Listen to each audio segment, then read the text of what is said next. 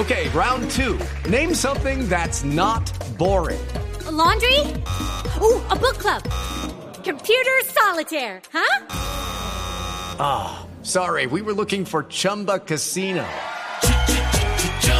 That's right. ChumbaCasino.com has over 100 casino style games. Join today and play for free for your chance to redeem some serious prizes. ChumbaCasino.com. No purchase necessary. Full prohibited by law. 18 plus terms and conditions apply. See website for details.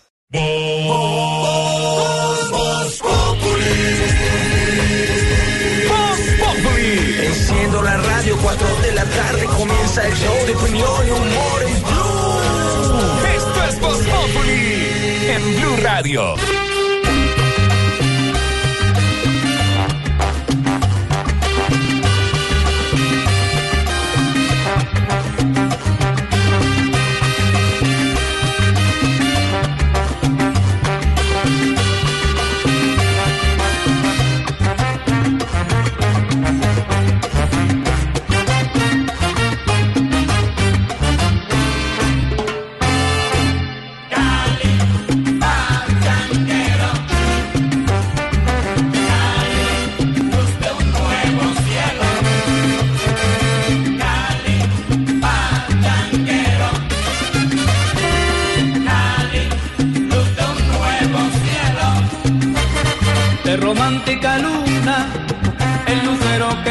Que es leno, de mirar en tu valle, la mujer que yo quiero.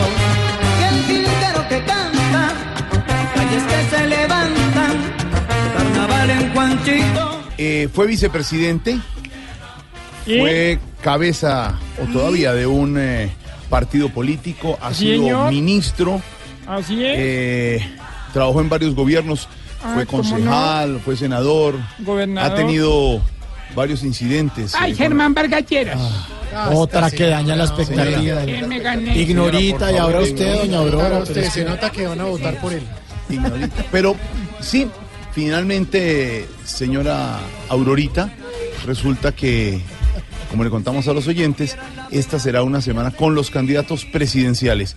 Y así como vino el doctor Sergio Fajardo el lunes, hoy el turno es para el ¿Y doctor qué Germán más, Vargas qué más dice el doctor eh, Lleras? No sé, El doctor que, fue, que fue lo que hizo en la vida y todo. no Porque sé. como lo sí venía es feliz. diciendo Ah, Néstor que sí es esta mañana estaba pendiente de ¿Qué pasa, doctor, doctor? Pues, No se ha ido, se- echó tres horas Para esta mañana. concluir, ya para concluir esta entrevista, No, Ah, todavía está por acá. quiero decirles a todos ustedes que recuerden que el candidato Petro es una de las mejores opciones. ¿Cómo se sintió en eh, la entrevista corta y concisa de esta mañana? Petro, Corta. Petro se sintió bien, se sintió bien todo el tiempo. Porque habla como si fuera otra persona.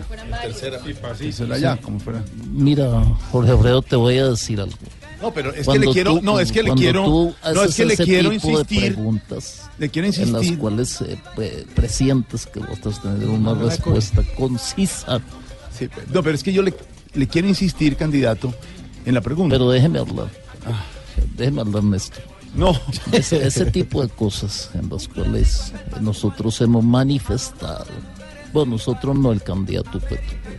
que Es importante. estuvo el candidato Pedro. Más adelante vamos a analizar esa entrevista esta mañana con don Néstor Morales y el equipo de Mañanas Blue y el candidato Gustavo Petro. Lo haremos con nuestros panelistas.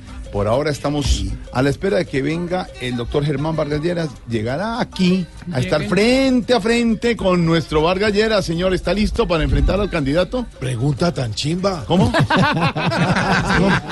No, no, no. Pero venga, no, venga, le pregunto. Vea, le voy a mostrar. Llego en cinco No, minutos. esos son cinco. Ah, bueno, sí. Le, le quiero preguntar, ¿usted se siente bien en este momento? Es decir, eh, ¿ha soñado con esto que le está pasando? ¿Ha, ha sentido que el país es su reto y que, y que puede ser feliz y se puede realizar como persona? Pregunta tan chimba. No, hombre. ¿Qué quiere que le pregunte? No, pues haga preguntas serias. Haga En preguntas que valgan. Estará pena. Vargas Lleras en minutos aquí al estilo Voz Populi Vamos. Sí, señor, y ahí le tengo música de Colombia toda esta semana porque Colombia es bien importante para todos nosotros, el futuro del país sobre todo, que se va a definir este próximo mundial. También por el mundial, estamos en, ya en modo mundial y en modo modo elecciones. Este domingo 27 de mayo más de 36 millones de colombianos están habilitados para votar en las elecciones presidenciales. Va- vamos a dar recomendaciones. No se les olvide que es indispensable llevar la cédula de ciudadanía. No falta el que Claro. llega a la mesa de votación sin la cédula. Los jurados no aceptarán fotocopias de la cédula, denuncio de pérdida de documentos o la contraseña. Tampoco Llevar se la cámara fotográfica. El carnet de la empresa. Llevar la cámara fotográfica. Sí, la cámara fotográfica. Para tener evidencias claras de que hay manipulación. Y ojo con los mitos, ¿no? Se están diciendo que la, la tinta, que ojo al doblar el tarjetón. Sí. No. Claro, hay unos eh, eh, informaciones, unas fake news en las redes, en WhatsApp diciendo lo que les contábamos, que si usted eh, marca, por ejemplo, por el candidato Iván Duque, con un eh, esfero de los que le dan en la mesa de votación, al doblar el tarjetón de cierta manera, marcaría otro voto y anularía el voto, porque quedan dos casillas marcadas. Eso no es cierto. Tampoco si llegamos a segunda vuelta pueda pasar si nadie gana 50 más 1 este domingo, se llegue y se cruce con un partido de Colombia en el Mundial entonces unos van a perder y otros van a ganar. No, los partidos del Mundial son el martes 19 a las 7 de la mañana hora colombiana, Colombia-Japón. Es el primero.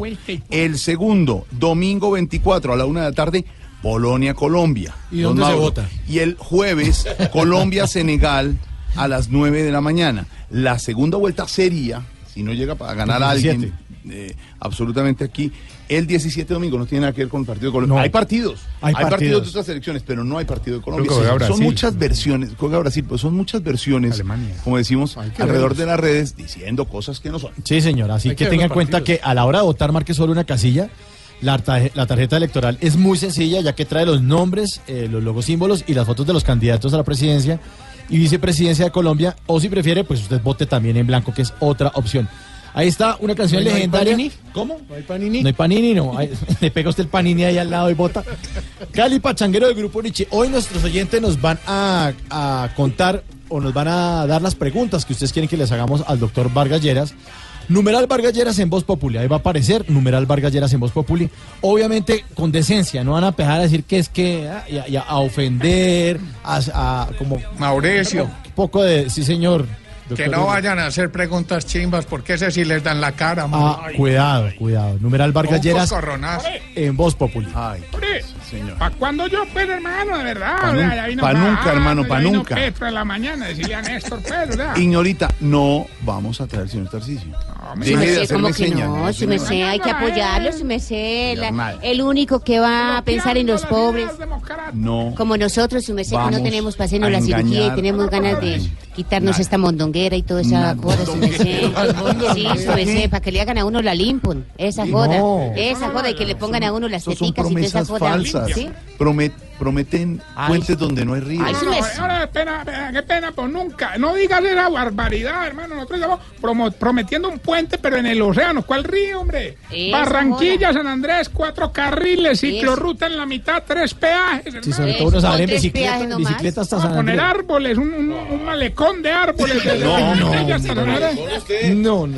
¿Quién eh, tiene minutos? El doctor Es más, Germán es más, Vargas Lleras. Es más, le voy a decir peor. Ese mismo contrato le lo vamos a dar para que suba más la presa de Hidroituango, siquiera No. hasta la cuota 600. ¿Saben cuánto duraron de 409 a 410 para que venga a prometer eso? No, pero ahora con plata todo se puede. Con hermano. plata todo él va a Vendrá en segundos el candidato Vargas Lleras. Le queremos preguntar, doctor Vargas Lleras, ¿usted es feliz? Pregunta tan chimba. Ay, hombre, ya llega.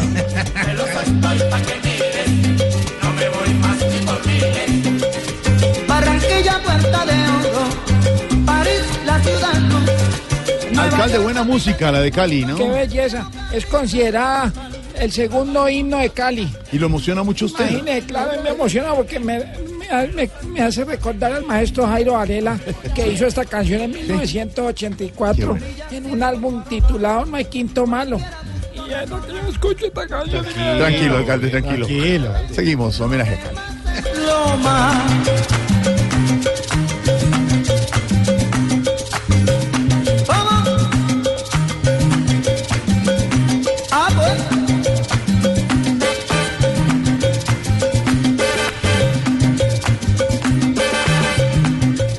Noticia del día, el acta firmada por Jesús Santrich, donde se está pidiendo claramente, y pide el abogado, la libertad de Santrich, el exguerrillero de la FARC, don Ricardo Espina, director de Blue Radio Noticias. ¿Cómo le acabo de ir en Venezuela? Muy bien, Jorge. ¿Qué en nos medio- en medio de en Colombia. ¿verdad? Te me escapaste. Puedo- Para que sepa, te dejé salir. De allá ni siquiera se pueden traer pirulines porque No, ya tenemos. está, Ah, está limitado. Está limitado el número de... Los pirulines son los barquillos. Ah, eso sí no. con- ¿Qué está imaginando? Yo ¿No sí lo vi con mi monóculo, con el pirulín en la mano. Ah, Yo sí quiero un pirulín tuyo, Richie. no, no, no, para eso está Lucho. Para que le dé pirulín. Llegó todo bravo, hablando así. ¿Se acuerda cuando uno venía de Caracas o, o de Cúcuta y pasaba y traía los pirulines, traía el Cocosete. eh, que- el Es cocosete, cocosete. Pero ya se el- está haciendo aquí en Dos Quebradas, queso ese en Colombia. amarillo. Sí. era una A mí me gusta el cocosete. ¡Tenga! Ah, eso es coscorrón. No, eso es un cocotazo. Señor Don Ricardo Ospina. Pero te pasó algo en. Venezuela, puedes decir. ¿Qué te pasó? Nada, absolutamente. No, Aquí pues yo paz. quedé sorprendido porque usted saluda a los fantasmas, ¿no? Usted se, acuerda cuando fue a votar y empezó a saludar a la gente y hacía, hacía la señal del puño en la mano y así. son votantes imaginarios, ¿no? Pero es buen actor. Y oiga, pero es- Algo toca pero el que grabó, pero el que grabó Es una detrás bestia. es un genio. Sí, ya lo que grabó es un- Ya me no, dicen Nicolás Maduro. eso, eso, eso es, eh, eso es intencionado, es decir, no creo que No, sea le inocente. dañado, le dañó la grabación. es alguien. Claro, porque la cámara estaba enfrente. Claro. El otro le grabó No, el no, hombre. ¿Cómo le Nicolás Maduro saludando a la nada. Entonces, ese es, el, ese es el trucaje que utilizan ellos en la televisión venezolana. Montan, por ejemplo, grandes manifestaciones, pero son las imágenes de los eh, los- de las concentraciones de Hugo Chávez y hacen que pasen como si fueran de Maduro. Y Maduro saluda a la gente y le pone eh, eh, efectos de fondo, de sonido, de muchedumbre y no había nadie. No, había nadie. Sí, el señor saluda a la nada, entonces hace así, aplaude. Nada, mentira. Eso es la revolución bolivariana. Tranquilo, mentira, bluff. Ahí es eh, eh, un reflejo de lo que está pasando, el cubrimiento de don Ricardo Espina en Venezuela midiendo la temperatura No lo vamos a a este país vecino, cuando le dan la espalda a los países de la región, cuando Estados Unidos está anunciando sanciones. Y en Colombia, como decíamos, la pregunta es, ¿quedará libre Jesús Santrich, don Ricardo? Bueno, esa es la pregunta que tendrá que responder la Jurisdicción Especial de Paz, que tiene la prueba de fuego de lo que significa en medio de sus cuestionamientos por el manejo administrativo, por la decisión de la semana anterior de suspender algo que ni siquiera ha comenzado. Tiene tantos, tantos cuestionamientos hoy que ahora Camila Carvajal lo que se espera es que defina si le da o no libertad condicional a Santrich, ¿no? Y Ricardo, lo deberá definir la JEP que se ha pronunciado en las últimas horas y que lo hizo en un comunicado muy corto. Son solo dos párrafos donde no se resuelve ninguno de estos interrogantes. Lo que ha dicho la Jurisdicción Especial de Paz es que esa solicitud de firma, ese acta que firmó Santrich en las últimas horas fue presentada por parte de los abogados y se encuentra ya en la Secretaría Ejecutiva de la jurisdicción donde la están estudiando. Asimismo, precisaron los magistrados que en diciembre de 2017 el señor Hernández Solarte suscribió ya ante esa JEP, ante la jurisdicción especial, un acta de compromiso que había firmado el año pasado y que por eso sí se había acogido a la JEP. Lo que también han dicho es que la solicitud de libertad condicional pasa a estudio y que solo se podrá definir una vez la JEP se pronuncie de fondo en el caso Santrich, que para eso se debe primero establecer la fecha de cuando se cometió ese presunto delito, de cuando intentó enviar al exterior la cocaína. Ahí sigue el tema de Santrich y la JEP. Camila, gracias por la información. La otra noticia está en Hidro y Tuango. Mientras eh, continúan los eh, análisis, las expectativas, eh, el, el río Cauca con algún tipo de crecimiento se ha llegado a la, co- a la cota 410, ¿no? Que era la sí, esperada. pero, pero no completa. Fíjese que solamente se ha logrado la cota 410 en eh, las partes laterales. No han logrado hacerlo en la parte frontal por los aguaceros que están afectando esa zona del Bajo Cauca antioqueño. Están a punto de llegar, de terminar, eh, pero sabe que han dicho varios expertos desde la Universidad Nacional y de otros lados que no es suficiente, que sí es importante, pero que no es suficiente. Nos explicaba Juan Jacobo Castellanos hace minutos que eso no es definitivo. Claro, que esto no puede evitar una situación trágica, una situación muy complicada, disminuye el riesgo, pero no es la solución definitiva. Todavía faltan algunos eh, pasos por cumplir. Pero mientras todo eso está ocurriendo en Hidroituango, seguimos rescatando historias. Ayer tenemos la historia de la quinceañera que tuvo su celebración en uno de los albergues. Y ahora tenemos la historia de un profesor que dijo, hombre, un momento, los niños no se pueden quedar sin clases ni de español ni de matemáticas. Aquí, improvisadamente, seguimos las clases. Cindy Vanegas sigue recorriendo los municipios afectados por esta emergencia en Hidroituango. Cindy. Lo que antes era un corredor común en la institución educativa de Valdivia, que fue habilitada como albergue para las familias evacuadas de Puerto Valdivia, hoy se llenó de pupitres, cuadernos y lapiceros. A un costado de esa pequeña aula improvisada se ubica un tablero blanco con el que alrededor de 35 niños reciben clases de matemáticas y español. Aliens Vega era profesor de la escuela Marco Arrojo, la misma que quedó afectada con la creciente del Cauca. Para él, vivir en el albergue le ha dado la oportunidad de enseñar de nuevo. Dos aulas se perdieron y el miércoles que dieron la orden de evacuación nos tocó salir de Puerto Valdivia y llegué aquí pues a esta escuela y rodeado pues de lo que comúnmente estoy rodeado se me despertó otra vez el, el deseo de enseñar.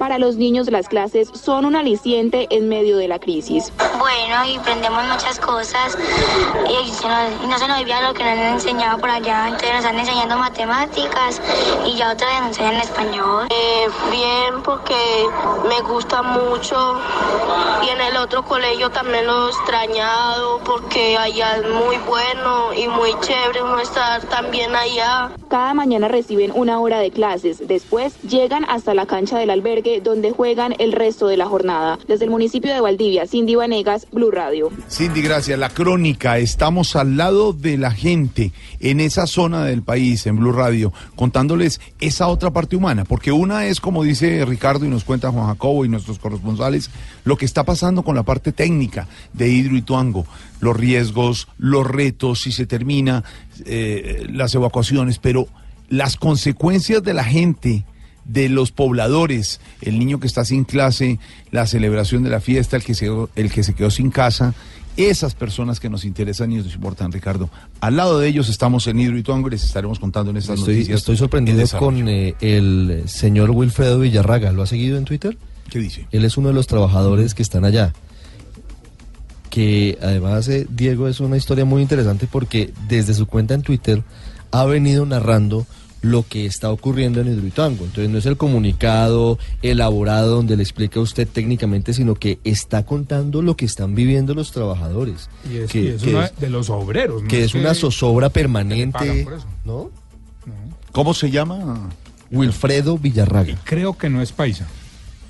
Wilfredo. Que eso es pues, Villa- para, para evitar los regionalismos. Pero por eso es que se está quejando, si no, no. Es la cuenta, en la cuenta de Twitter. Arroba Wilfredo Millos. Sí, intentamos, la comunicación no fue la mejor, pero el hombre se ha convertido en, en un eh, transmisor de, de mensajes de lo que está pasando adentro. Toma fotos de los eh, compañeros trabajadores de, de él descansando, almorzando, subiéndose en los muros, eh, arriesgando la vida, porque es que estamos hablando de una construcción que es gigantesca y, y todo puede pasar. Es recomendado seguirlo. Ahí estamos. Sí, señor. Recomendado para todos nuestros oyentes. En eh, cuanto a la campaña de presidencial, continúan los ires y venires de los candidatos. El domingo es la jornada electoral. A partir de las 8 de la mañana estaremos en una edición especial de Blue Radio con todos nuestros periodistas cubriendo las elecciones en todo el país. Desde las 6. Desde las 6 de la mañana tendremos emisión de en Blue Jeans, eh, Sí, señor. don Mauro, de, De 9 9 de la mañana a 12. a las 12 estará don Ricardo Ospina con un gran resumen de lo que ha pasado durante la mañana en la jornada electoral. A la una y media, emisión especial de Voz Populi. A las 4, ¿Cómo así? la gran transmisión de la jornada electoral de resultados con don Néstor Morales y todo el equipo de Blue Radio Aurorita. Vamos a acompañar a la una y media a los oyentes. Dime, TV. Con todos No los puedo, oyentes Y con, todo, y con todos los eh, personajes. No, No puede, puedo. ¿por qué, señora? Porque don Tarcisio me está pagando para manejarle No, un bus para no, llevar gente a no, votar. no, eso no, no, no. ¿Se maneja, señora? Aurorita no. Aurorita maneja. No Manejar es organizar. Ah. Conducir. Conducir, perfecto. Muy no, no, no. Pero no haga eso, No haga Aurorita. eso, En cuanto a la campaña, hay denuncia de la campaña del candidato presidencial Germán Margatieras. Sí, él ha dicho que en algunas zonas del país donde hay influencia del ELN se está impidiendo distribuir la propaganda de su campaña. Y dice Germán Vargas, o dice la campaña de Germán Vargas, que están influenciando el voto desde el ELN a favor de Gustavo Petro. Una denuncia muy delicada, María Camila Correa. Sí, señor Ricardo, la campaña prácticamente está denunciando que hay presiones sobre colombianos que están principalmente en las zonas impactadas por el conflicto armado, no solo por bandas criminales, guerrilleros, sino también por disidentes de las FARC. Escuchemos a Luis Felipe Henao, el gerente de la campaña. Hemos recibido denuncias de ciudadanos en el sentido de que organizaciones armadas al margen de la ley, incluidas las llamadas BACRIN, están presionando a los electores para que voten por determinado candidato presidencial. También hemos, hemos sido víctimas de presiones de disidencias que obligan a votar por determinado candidato. En un comunicado que envía la campaña cita directamente que están influenciando el voto hacia Petro y por eso le ha pedido a la Fiscalía investigar y también tienen otro dato y es la posibilidad de que dineros procedentes de Venezuela se estén utilizando para influenciar los votos. Gracias, María Camila. ¿A qué tema le tenemos que poner cuidadito? Hablando de la campaña presidencial y hablando de Venezuela y hablando de candidatos, hay que ponerle cuidadito al cambio de posición de Gustavo Petro, hoy aspirante de la Colombia Humana, hoy Así aquí es. en Mañanas Blue, Así es, quien definitivamente se desmarcó de lo que significa el gobierno de Nicolás Maduro, dijo que desconfía en él, que no es una persona competente. Además dijo que desde el 2006 se, se empezó a alejar del proyecto político de Hugo Chávez. Lo que pasa es que si volvemos eh, eh, en el tiempo, en 1994, quien trajo por primera vez a Colombia como político a Hugo Chávez fue un, fue un joven llamado Gustavo Petro, ¿no? Sí, gracias. Y luego era una presentado foto, ¿no? como asesor económico, lo presentaban así, aunque él aquí lo negó. No, fotos pues. muchas. Se tomaron una foto en el Monumento a los, Los Héroes. en. Y banderas. Ahí estábamos Claro, es decir, la relación de Hugo Chávez y Gustavo Petro no se puede negar, pero Petro hoy dice que, entre otras cosas, me lo dijo en el radar en Blue Radio, que si él fuera presidente, él eh, sería el principal rival de Nicolás Maduro en, eh, en eh, Sudamérica. Y hoy dijo además aquí en Mañanas Blue que no reconocería el gobierno luego de los resultados de las no elecciones del domingo. el candidato Gustavo Petro no reconoce ese tipo de gobiernos donde la gente no tiene participación. Sí, sabe que a ese tema hay que ponerle mucho que. Cuidadito. Sí, señor. Cuidadito, cuidadito, cuidadito, que cambiar de posición de pronto puede meterle puntos en la votación. Yo no cambié de posición.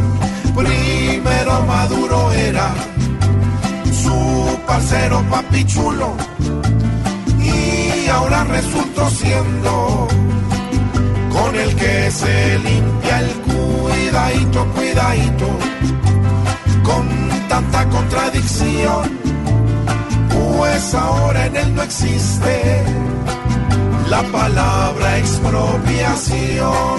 Voy a comprarlo. A Gustavo no lo entiende, casi nadie con sus pruebas. Hoy habla tierno y mañana llegar a arañarnos las cuidadito, cuidadito, que hasta su declaración dice mostrar ley más fácil, muestra Uribe educación. Le muestro mis Ferragamo.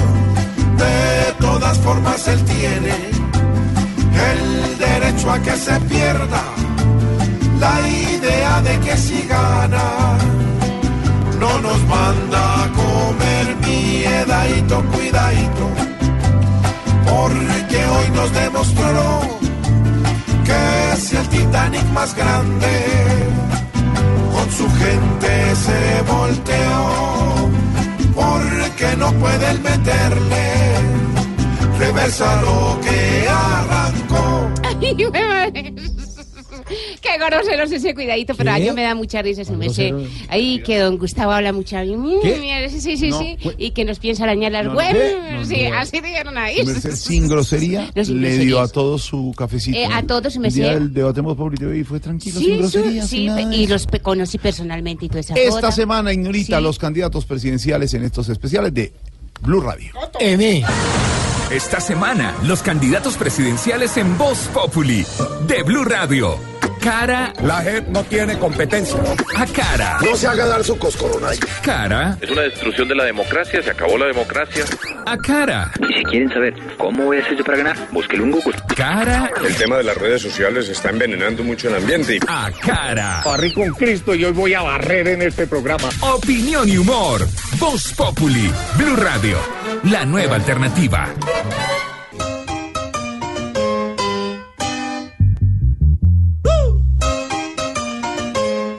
Vacila los rumberos.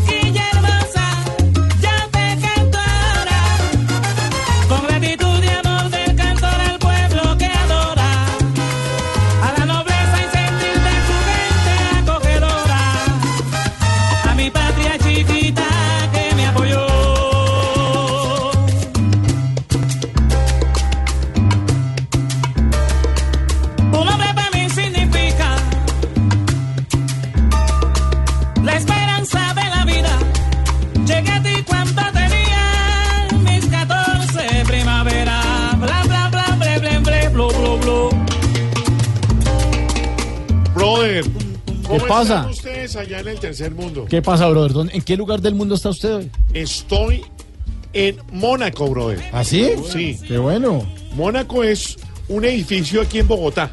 Ah, bueno. Que había un edificio Mónaco. güey. Me vine a ejercer. De poco el grato recuerdo. En Medellín hay uno lo van a demoler, ¿no? Sí. Pero eso es Medellín, brother. Sí. Oye, Señor. estuve con Alvarito el fin de semana anterior. Ah, ¿en serio? Estuvimos en Hawái.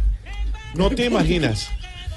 ¿Edificio Hawái o qué? No, no, no. No, ahí ah, sí en Hawái, en la isla, con bueno. unas gemas. Honolulu. Uy, una cosa deliciosa. No, brother, Alvarinch. ¿Cierto, brother? Con razón llegó bronceado. Sí, señor. Bueno, Muy bien. Bueno. y lo voy a invitar al pórtico el fin de semana para que vamos a comer ajiaco. ¿Por qué estás poniendo esta música tan buena? Hoy sí le pegaste al perro, bro. Porque estoy poniendo música colombiana. Es bien importante lo que está ocurriendo esta semana y lo que va a ocurrir el domingo, las elecciones Ah, eso es colombiano. presidenciales. Sí. Ah, ¿no sabía que era colombiano? No sabía. Yo era Arroyo. De Puerto Rico, una vaina así. No, no, no, no, no, no. En Barranquilla me quedo, llama esta canción. Nos oye en este momento a través de los 100.1 en Blue Radio Barranquilla. Qué chévere. Chévere, sí señor. Hoy nuestro invitado Germán Vargas Lleras, numeral Vargas Lleras en Voz Populi para que ustedes les hagan, hagan la pregunta que ustedes quieran, obviamente con respeto al candidato presidencial. Eh, La gente a veces aprovecha las redes sociales para decir cosas como que no son tan chéveres, pero aquí una, una pregunta para que nosotros se la formulemos al candidato. Numeral Vargas Lleras en Voz Populi. Pregunta, Ignorita. ¿Qué? ¿Qué me va a preguntar? ¿Qué, qué pregunta le que Ah, ya yo que voy a saber de esa joda, su merced, ¿Cómo qué que qué a pregunta tan chimba, su merced, qué pena, perdóneme. Hasta luego. qué pre- qué? ¿No le va a hacer ninguna pregunta? pregunta tan Se fue. Se fue. Oye, pero ya.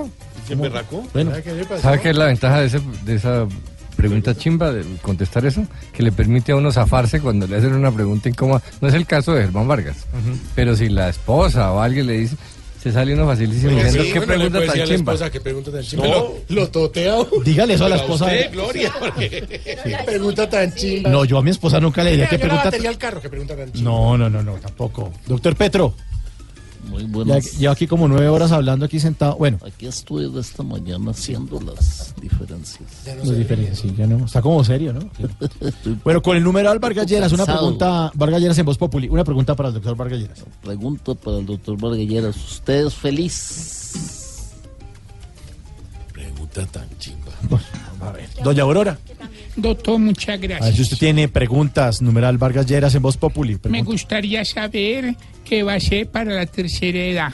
Ah, sí, eso es una muy buena Porque pregunta. siempre nos olvidan, no nos tienen Sí. en cuenta sino para cuidar nietos. Entonces yo No, no. estaba pensando que porque no ya nos- casi llega que vaya. No, no se utilizan sino para cuidar nietos. Sí, y que nos hable de los fondos de pensiones y la, y la jubilación. Sí, eso es bien importante. Buena pregunta, buena pregunta. Senador Uribe, buenas tardes. Buenas tardes, doctor Mauricio. Con el numeral Vargas Lleras en Voz Populi, una pregunta para el candidato. Hombre, por Dios, ¿qué proyecto tiene en el caso de no llegar a la segunda vuelta? Vamos a ver, vamos a ver, sí señor. Buena pregunta, muy buena pregunta. Bueno, señora, a ver si se le quita el mal genio. Señora, ¿qué? Señora, ¿qué? Pero es que usted, usted se pone como brava por todo. ¿Pero quién le dijo? ¿Por qué? Es que siempre Me da el favor y me llama por mi nombre. ¿Ya le olvidó? sí, doña, que le interesa. Gracias. Sí, bueno. Que le interesa Rechavarría con mucho gusto para servir. ¿Que va a salir en Sábados Felices, doña Kelly? ¿Qué le interesa? Ah, bueno, está bien. Con el numeral Vargas Lleras, una pregunta, eh, Vargas Lleras en Voz Populi, una pregunta para el candidato. Ah, como quien lo tuviera aquí al frente. Sí, Listo. ha- haga de cuenta. Doctor pues. Vargallera, vea, teniendo en cuenta que para usted la profundidad de las preguntas hace la diferencia absoluta, que no admite equívocos en un mundo político paradójico y controversial, que las encuestas no son una verdad absoluta, que la política es dinámica y que cada ser humano es absolutamente único en su existencia y que es efímero.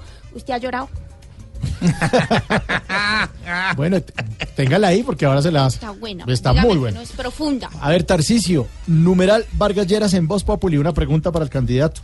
Mi querido colega, Colega, óigalo. pues. Colega. después de mi éxito este domingo, te invito a que te unas a la coalición de Tarcisio por una Colombia hermana. Ah, bueno. Ahora Colombia, hermana. Hermana, hermana, todos hermanados. ¿Sí? Una frase que me dijo Álvaro. No, Tarcisio, acuérdese lo que dijo el doctor Vargas Lleras.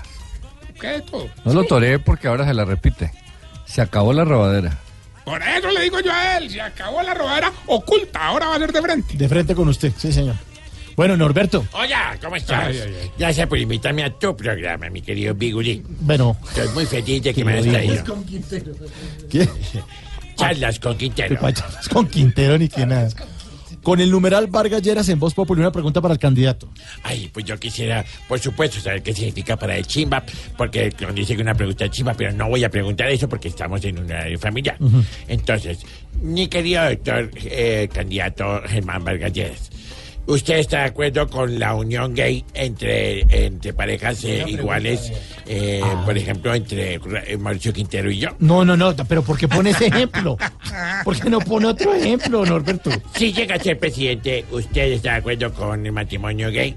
Si está de acuerdo, prometo regalarle por vida manicure. Ay, no, perdón, este es yo, verdad que no puedo hacer.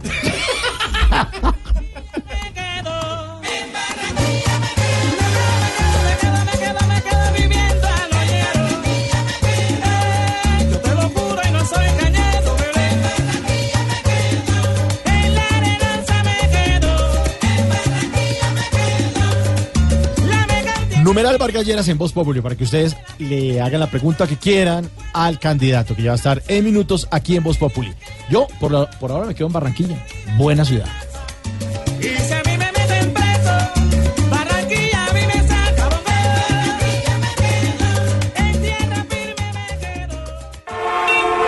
Estás en el trancón.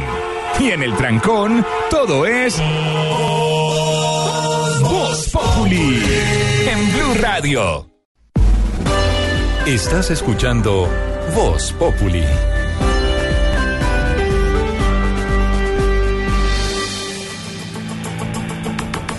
Un patrullero de la policía resultó con graves heridas en la espalda, en las piernas y en el rostro después de ser atacado con artefactos explosivos por encapuchados que protagonizan protestas al sur de Cali. Las protestas se realizan en contra de la jornada electoral del próximo domingo. ¿De qué se trata, Fabri Cruz? Cuéntanos. Compañeros, buenas tardes. Efectivamente, se están presentando disturbios ante el choque entre uniformados de la policía, el escuadrón antimotines y también personas que encapuchadas están bloqueando vías ahí en el sector de la Paso Ancho con 100. Los disturbios han dejado hasta el momento, de acuerdo con el coronel Oscar Lamprea, que es el subcomandante operativo de la Policía Metropolitana de Cali, tres uniformados heridos. Uno de ellos, un patrullero, que ante la gravedad de las heridas tuvo que ser remitido al hospital de la policía. Escuchemos. Sí, señor, hay un patrullero que está lesionado ahí con, con unos- unas esquillas en, en la espalda, en el glúteo y eh, en la parte de la ceja, en el lado izquierdo. Artefacto de allá de la parte interna y pues, está en el piso, explota y, y parece que tiene unas esquirlas y es allí donde lesiona al patrullero. Nosotros seguimos atentos porque a esta hora hay congestión vehicular en el sector y se acerca la hora pico para la ciudad de Cali. Protestas en Cali, Fabil, gracias. Hay negación por parte de Alan Jara, el exgobernador del Meta, eh, sobre esas denuncias de la mega obra de Llano Petrol. Un señor como Alan Jara, que fue héroe después del secuestro, que era profesor de los otros secuestrados durante tanto tiempo. ¿Se acuerda usted, don Ricardo, las crónicas hoy en el ojo del huracán por Claro, estas denuncias? Profesor de ruso, ¿se acuerda? Claro. Ellos pasaron mucho tiempo, los secuestrados que están con Alan Jara, por lo menos pasaban el tiempo con lo que él logró hacer y les enseñó ruso. Entre otros, el general, muy el general Mendieta. Claro, estaba ahí. Sí, claro. Y, y, y nos eh, acuerde usted la crónica, la salida en Villavicencio, cuando es liberado Alan Jara, lo que traía en el morral, todo lo que pasó como un héroe, es elegido gobernador y hoy en el ojo del huracán por esas denuncias. Hombre, una situación muy complicada porque además Alan Jara también tuvo cuestionamientos serios cuando fue el alto consejero para las víctimas, cuando tuvo eh, el trabajo que, que posteriormente ha asumido recientemente Yolanda Pinto de Gaviria. Tuvo muchos cuestionamientos y la fiscalía ha estado siguiendo la red de corrupción que habría estado detrás de Llanopetrol, que es una refinería que no ha dado los resultados esperados. Alan Jara, por supuesto, dice que es inocente, que él va a explicar todo lo que tiene que ver con este asunto. Silvia Charri, ¿qué más pasó hoy en este interrogatorio de, de este hombre exsecuestrado por las FARC? que sufrió durante mucho tiempo el rigor de la selva y que ahora eh, está ante la justicia. Hola, buenas tardes. En medio del interrogatorio al que fue citado este miércoles y mañana jueves el exgobernador del Meta, Alan Jara, él negó que durante su administración se hubiera apropiado de algún recurso de la mega obra de la refinería de Llano Petrol. Escuchemos. Ahí no hay ninguna actuación indebida. Asimismo, aseguró que le entregó a la Fiscalía toda una serie de documentos para demostrar que es inocente, entre ellos un documento de 174 páginas que corresponde a una licencia ambiental que según él recopila todos los estudios que se hicieron para adjudicar el proyecto. Y, y son los documentos que hemos traído hoy a la Fiscalía, que están todos los estudios y que esos estudios permitieron tener una licencia, la sola licencia ambiental. Es un documento de más de 174 páginas. Finalmente aseguró que confía plenamente en los funcionarios de su administración que tuvieron que ver con esa adjudicación. Yo confío plenamente en las personas que estuvieron eh, al frente de distintas responsabilidades en- y espero pues que puedan dar las explicaciones y que se mantenga la presunción de inocencia que ellos gozan.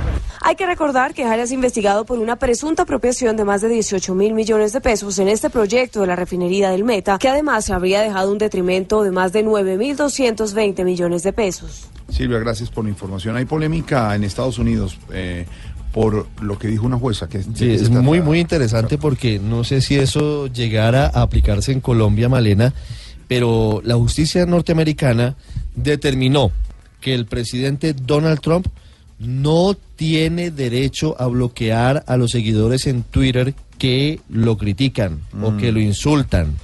Pues fue una queja que presentaron siete personas que habían sido bloqueadas por Trump. Hay un eh, asunto muy interesante de fondo, Malena. ¿Por qué no puede bloquear a estos usuarios el presidente de Estados Unidos? Ricardo, lo que sucede es que en la primera enmienda de la Constitución se consagra la libertad de expresión. Entonces hay una gran polémica en este momento en Estados Unidos, luego de que Naomi Race Buckwald, una jueza del Tribunal Federal del Distrito Sur de Nueva York, decidiera que el mandatario estadounidense Donald Trump no puede bloquear a usuarios de esta red social de Twitter, ya que esta decisión viola los derechos recogidos en la Constitución. Pero ¿qué sucedería en el caso colombiano? Eh, como dicen ustedes, funciona de la misma manera, pues le preguntamos a un experto, al abogado Cristian Becerra de Abogados Ya.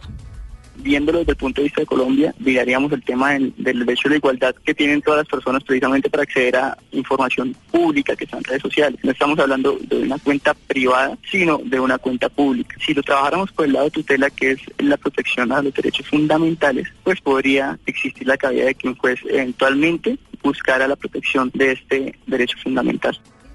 Entonces, en resumen, a través de la acción de tutela se buscaría la protección del derecho fundamental en Colombia y quedaría en las manos del juez decidir hasta qué punto, después de un análisis de las políticas de privacidad y el tipo de perfil que se está manejando dentro de la red social, es viable proteger el derecho fundamental a la igualdad de acceder a esa información. pero, pero- pero- pero si, por ejemplo, Juan Manuel Santos bloqueara a un usuario, a un tuitero que lo insulta, ¿podría hacerlo?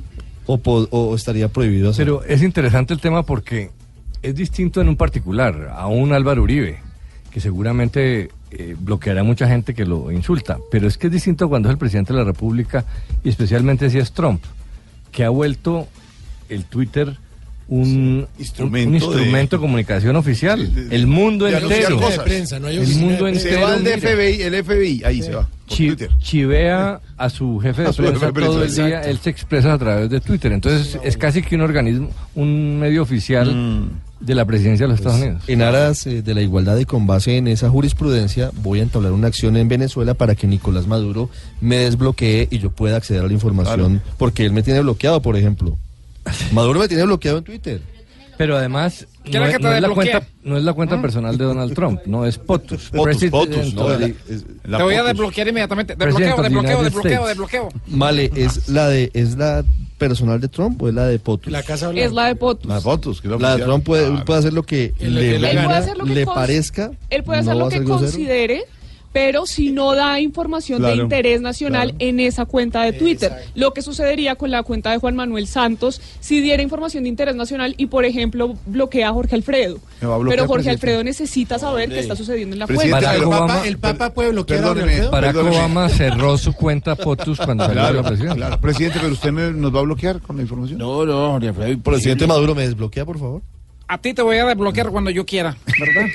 ¿Qué ya, le dijo el presidente Maduro, Ricardo? para que Dime lo que tú quieras, ¿verdad? No sé, no me acuerdo por qué. Y Diosdado Cabello me también me tiene bloqueado. Me dijo sátrapa un día que Eh, no sé ¿ya qué, pero qué es? Suena En- maluco. En nuestra aplaudida, recordada y muy votada sección de... ¿Votada? Vo- Votada, pues porque ¿Por- estamos... por qué? ¿Cómo así? Las votaciones del domingo. usted está Ah, las votaciones, sí, claro. Que viene Germán Vargas. Aplaudida, recordada y muy votada sección de... ¡Qué belleza, ¿Qué Karen! Ricardo? ¿Qué? ¿Cómo dijeron? ¡Qué belleza, Karen! Pero eso que es un club de a los oyentes. A ver, vamos a explicarle a los Ya oyentes este chiste interno que se acaban de inventar nuestros compañeros. Piropo colectivo. Resulta que hay una niña periodista que se llama Karen Borges, que está en la mesa. Y los tres están Hermoso. dándole un piropo, manejados por Santiago Rodríguez. Él es, él es padre de dos hijos, ¿Cómo? casado, Fue Quintero. Ah, ahora yo. dirigidos por Santiago Rodríguez. ¡Qué belleza, Ahora Gloria! sí, aplaudida recordada Dale. sección de ¿Puedo, mandar el mensaje? ¡Belleza, Karen! dirigidos por Santiago ¿Podemos Rodríguez. Mandemos el mensaje al quinto piso del canal Caracol. Les da, les da pena echarle el piropo directo, Tú entonces te le echan metiste, aquí. tú te sales. No, fue. Quintero No, que señor, Ah, yo. usted, señor. Bueno, ¿qué, ¿Qué es lo belleza, que está pasando aquí? Ay, Claro. Doña Gloria, yo no soy Karen, doña Gloria, yo no soy Karen. Ay, ay. Silvia, Silvia Patiño, ponga orden aquí. Estos muchachos, por hacer la entrega de la sección, qué belleza, dijeron lo siguiente ¡Qué belleza, Karen! a la niña. Y nos bloqueó Jorge. ¿Qué les está pasando? Bueno, entonces, ¡qué belleza, Silvia! Ah, eso sí, ahora sí. Que continúe la sección. Ah, pero la cuestión es de celos. Que Entonces, claro. para que quede parejo. No, la ¡Qué cuestión es. belleza, Ricardo! La, no, no, no. La, No, no lleguemos la a- cuestión no es de celos. hombre. Es cuestión de viejos verdes. ¿Cómo? ¿Qué? ¿Qué? De viejo verde le dijeron. Ah, también. Al- Viejo. Álvaro acaba de dar en el punto. Sí, claro. Muchas Ustedes qué gracias. hacen mirando a la niña. Podemos avanzar con la Sí, por noticia? favor. Bueno, Mire, ya. el qué belleza de hoy tiene que ver con lo que ha dicho el procurador Fernando Carrillo en Nueva York.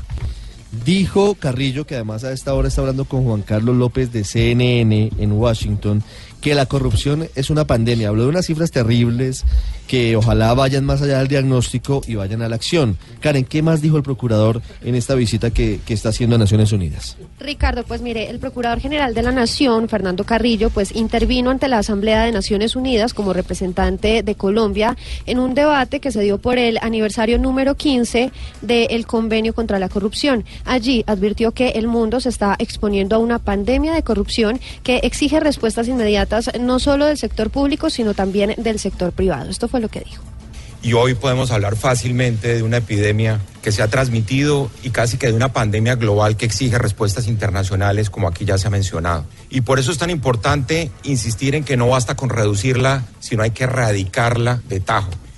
De acuerdo con el procurador Fernando Carrillo, la corrupción en América Latina es un mal que se lleva el 5% del Producto Interno Bruto en toda América Latina, el 15% del presupuesto nacional y que afecta por sobornos y coimas el 18% de la, de la contratación pública de la región eh, y pues que evidentemente también afecta los derechos humanos de todos los ciudadanos en América Latina. Karen, Gracias, Karen y Silvia. De nada. Karen, discúlpelos. No, muchas gracias por el En nombre mío y de toda la mesa de trabajo. Y Silvia, sé el ataque de celos suyos. No, hombre, pero ¿cómo se le Eh, ocurre? Yo es, soy un, eh, incapaz. es simplemente un símbolo de admiración a una periodista muy pila. Determinación. querida, como es la doctora Karen Borges. Karen, bienvenida siempre con la información. Muchas gracias, Pero la próxima en vez- cambio, le echo los piropos a Diana de frente, no hay ¿Usted, Álvaro? colectivo. ¿Usted? a ver, a ver, don, a ver, don Álvaro. Mira que podemos continuar con el programa, ¿verdad? Si va a hacer una, un piropo de frente a Diana Galindo, ¿te metiste o sales? ¿Cuál es? No le ponga rojo. Hoy le dije. ¡Eso! Comenzó eso. Comenzó Hoy, eso. hoy le dije que hasta que hasta hoy que está fea El está peor linda. piropo. ¿Cómo? El piropo más lindo. No, es verdad, es verdad, es verdad. No, perdón. verdad. Perdón. Esto no puede estar pasando Es aquí. verdad, es verdad. Santiago Rodríguez piropea a Karen y Álvaro Forero a Diana. Pero usted Pero por el lo menos. piropo de Álvaro, pues y ¿Cómo fue que le dijo, don Oye, Álvaro? Don Álvaro. Dianita, de verdad. ¿Qué? Hasta hoy que estás fea. Para mí estás linda. Ay, gracias. ¿Tú, ¿Tú hoy te sientes fea o linda, No, Dianita? no, ya me siento divina después de eso, no. Pues imagínate. Pero, me mató. pero minuto, ¿y por qué? Sigan cosificando a la mujer. De acuerdo. Pero dígale un piropo lindo, don Álvaro, de verdad. Porque creo, usted ¿No le pareció lindo eso? ¿Cómo van a decir eso? Álvaro es para un cachetado. Le estoy diciendo que Sí, me sí, parece muy linda aún hoy que está medio fea. A ver, a ver, a ver, a ver, un momento, señores, señores, Santiago Rodríguez, un piropo lindo para Karen. Eh, que es muy buena periodista y es muy linda. Muy linda. Y a Cam- Silvia igual. Don No, Camilo, no sé, solo No, Don. Camilo Cifuentes, un piropo lindo para Silvia. No. Silvia, la belleza y la inteligencia reunidas en una sola mujer. Qué lindo, qué lindo, qué lindo. Don Álvaro Forero, un piropo. Eso parece de piropo de candidato, políticamente correcto. Qué intervención tan chida. Don Álvaro Forero, un piropo lindo para Dianita, la linda Galindo. Dígale. Dianita, eh, pero se lo he dicho muchas veces. ¿Qué le ha dicho? Que lleva cinco años en esta mesa y cada vez está más bonita. Ay, A- Aunque hoy esté fea. Aunque hoy esté fea.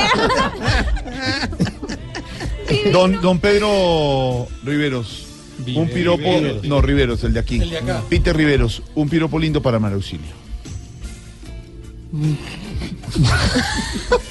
Bueno, eh, yo sí quisiera decir que las estrellas en el cielo que so- brillan, pero para mí brilla más Alexandra, mi esposa.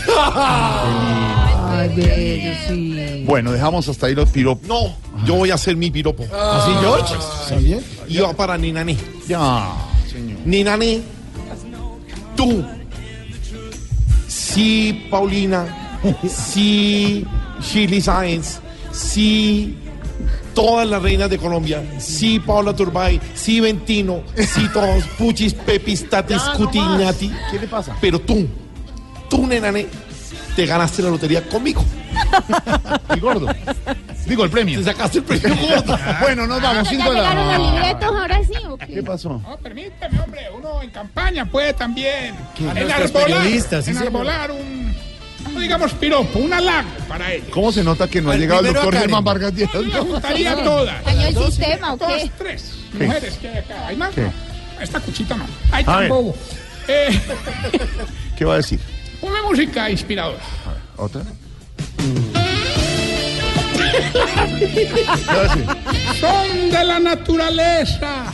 Ellas, las más bellas frutas. Ojo. Ya sabemos dónde A va. las tres quiero decirles que están más buenas que un puto. Oiga, Oiga, que Respete. Respete. Ya, no más. Piropo. Mauro, seguimos en nuestro Sí, programa. señor. Hoy invitado el doctor Germán Vargas Lleras. en Mujeres de segundo- la mujer que siempre han estado dispuestas frente a los micrófonos a enfrentar sin el chaleco, únicamente con la libreta, las balas que tantas veces han dejado al periodismo en el luto. Esa es la mujer, esa maravilla única que a través del periodismo ha concentrado no solo su feminidad, sino también el objetivo básico de la vida, pero crear eh, a Ya. los hijos. ¿Qué es eso? ¿Qué es eso? No le dije nada, hombre. Reflexiones más bien hasta Sí, ahora. señor, a esta hora mejor con el monocucólogo del padre Lundero. Sí. Muévelo, muévelo. Sí. La manito arriba, la manito abajo. Sí. Bueno, buenas tardes, mis monocucos y marimondas del alma. Hoy vengo a hablarles de uno de los nuevos lanzamientos del canal Caracol, porque según Lucas 12:15, según Mateo 13:24 y según Juan 2345, hay que ver ese producto porque todo en la vida es un desafío. Claro que aunque yo trabajé en este canal, debo decirles que al desafío le falta algo. Si lo nuestro Uy, ¿eso es lo que le falta? Ella es lo que le falta al desafío. Tú sabes. Hey, hey. ¿Qué le falta a él? Gracie. ¿Sí? Claro. Es que no me vayan a decir que no, pero a Gracie solo le estorba algo. ¿Qué le estorba? ¿El, el cabello, lo- los, tacones, los, los aretes? Mike Bahía. Ay, Sí, tú, padre. tú sabes, Sí, tú sabes. tú sabes. Eso es lo único que no. Pero, pero no me critiquen que como les he dicho tantas veces y según Tesalonicenses 5.17, Génesis 8.23 y Corintios 3.14 y 16, el hecho de que no pueda comer no quiere decir que no puedo mirar el menú, tú sabes. Y así ustedes no lo acepten. Gracie tiene más curvas que letra de árabe. Uy, sí. Hey, hey. Bueno, ahora sí, hablando del desafío superhumanos, quiero decirles que fue excelente el primer capítulo. Ojo, excelente. ¿eh? Uno con esas pruebas sufre más que la mamá de Navarro Wolf, donde lo llega a ver montado en una patineta. No joda. Pero hoy, la verdad, lo que vengo es a explicarles qué es realmente un desafío. Por eso quiero que cada que acabe una frase, todos ustedes aquí, juntos, ojo, juntos, me digan, eso es un desafío. ¿Cómo van a decir? Eso es un desafío. Muy bien. Tener un cargador de iPhone y que nadie te lo pida prestado. Eso es un desafío. Que a una mujer cuando llore borracha no se le riegue la pestañina. Eso es un desafío. Que a una cajera de un peaje no le diga a uno, tiene los 600 sueltos. Eso es un desafío. Bueno, pero hágalo, hágalo bien, porque si no... Agradezca que le estamos colaborando. Que la mesa diga bien, eso es un desafío. Eso es un desafío. Tú sabes, que un Renault 6 no venda merengón. Eso es un desafío. Y que un presentador de noticiero, cuando dé una noticia mala, no termine diciendo con la cabeza que no. Eso es un desafío. Bueno, ya tú sabes. Por favor, tarea. Aquí viene la tarea para todos ustedes, queridos hermanos, en mi monococolo. Que en cada capítulo del desafío, todos miren a la cara a la presentadora cuando está presentando Claro, las cosas. Miren a la cara. claro. No miren para otro lado, por favor, Dios mío. Eso es un desafío. Hágame Ya favor. que habla, padre Lindero, de desafío, Señor. ojo al rating de desafío. que ¿Cuánto Es uno más vistos de la televisión colombiana desde antes de ayer, que comenzó nuevamente desafío superhumanos en sus 15 años. Rating, eh, don Dieguito. Not- ah, para ayer martes 22 de mayo, Noticias Caracol de las 7 de la noche, 8.9 puntos de rating. ¿Quieres saber el enfrentado? Sí, señor. Noticias RCN de las 7, 5 puntos. Desafío Superhumanos 15 años. mm, Tiene 13 puntos de rating. Exatlón 4.9. Triplicados. La, la mamá del 10, 13.4. Eh, todavía todo, queda un pedazo de Exatlón. Y luego Garzón 5.8. Y la vuelta a Rusia en 80 risas 10.7. Ahí está, porque ahí está Gracie. Ella, gracias a ella es el rating. Tú, Santiago. Y Loquillo. Ah, también. No, yo miro a Gracie. Mira, linda esa, Gracie, que se ahí está. Todas ellas son muy lindas. Don Álvaro, ¿Quién ¿quién es la el- vuelta a Rusia en 80 risas? Muy bueno, es que pues, los humoristas son muy buenos y esas niñas son una maravilla. Sobre todo, ¿quién? Grace. Tú sabes. Seis minutos. Germán Vargas Lleras, candidato a la presidencia, aquí en Voz Populi. Esta semana, los candidatos presidenciales en Voz Populi de Blue Radio. Cara La JEP no tiene competencia. a cara. No se haga dar su coscoronay. Cara Es una destrucción de la democracia, se acabó la democracia. a cara. Y si quieren saber cómo voy a hacer yo para ganar, búsquelo en Google. Cara El tema de las redes sociales está envenenando mucho el ambiente. a cara. Barrí con Cristo y hoy voy a barrer en este programa. Opinión y humor. Voz Populi. Blue Radio. La nueva alternativa. ¿Y qué se estará preguntando? Ignorita. Oiga, su merced, don Jorgito, lindo de mi corazón. divina, Ignorita, ¿cómo va? No aterrada de los piropos de don Alvarito, su merced. y eso que viene una sola vez a la semana en Ambarra, ¿no? Joda. Su merced se tiene que quedar por allá, su merced. Más mejor que no venga aquí. Sí, solamente viene un día. llevas- Don Pedro Riveros no, No. dice esas jodas. Y trae años- chocolatinitas, dulcecitos para allá años- cuando viaja y toda esa joda. Cinco años haciéndole el cortejo a Dianita. No, seis, no, tres años nada Sí. más. Lo Y va y suelta esa No, perla. su merced, pero hay... pero hoy está buena. No, su. No, no, no, no. Todas las semanas le, le Sí, digo cosas sí, bonitas. sí. Esta. Pero siempre hay un día. Sí. Su Álvaro, tiene ¿no que arreglarse los miércoles. Los miércoles, Perdóneme. Ignorita, como lo está enseñando don Álvaro Porero, no hay que ser políticamente correcto. Ah, bueno, su merced. Entonces usted puede Sí. decir, ¿qué piropo tan qué? Pero eh, tan chivo. ¿Tan chivo? O sea, si usted fuera candidato ya le estarían escribiendo. ¿Cómo le dice eso a la niña? ¿Cómo le pareció, cómo le pareció el piropo? Muy chimbo. Muy chimbo. A ver, Oiga, su merced, don Jorgito lindo de mi corazón. ¿Cómo es esa joda, su merced?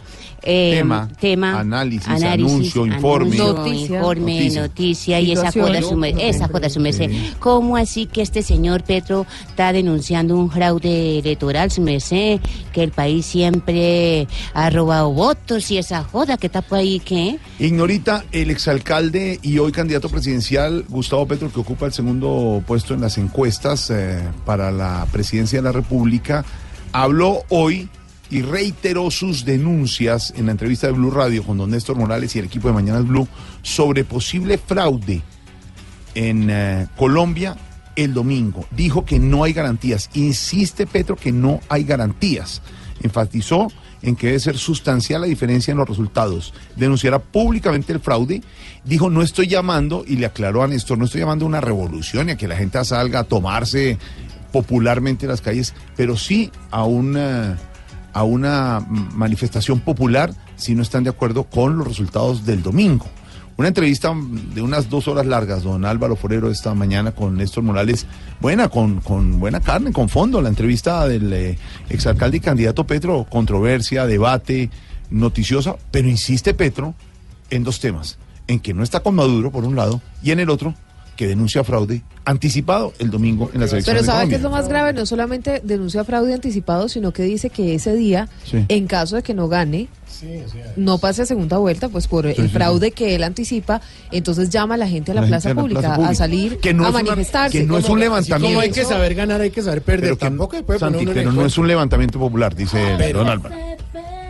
Eh, Jorge, una entrevista muy interesante. Estas entrevistas con los candidatos están resultando muy interesantes porque el formato eh, que veníamos viendo eh, era insuficiente. Estas entrevistas permiten hablar a profundidad y hacer preguntas difíciles.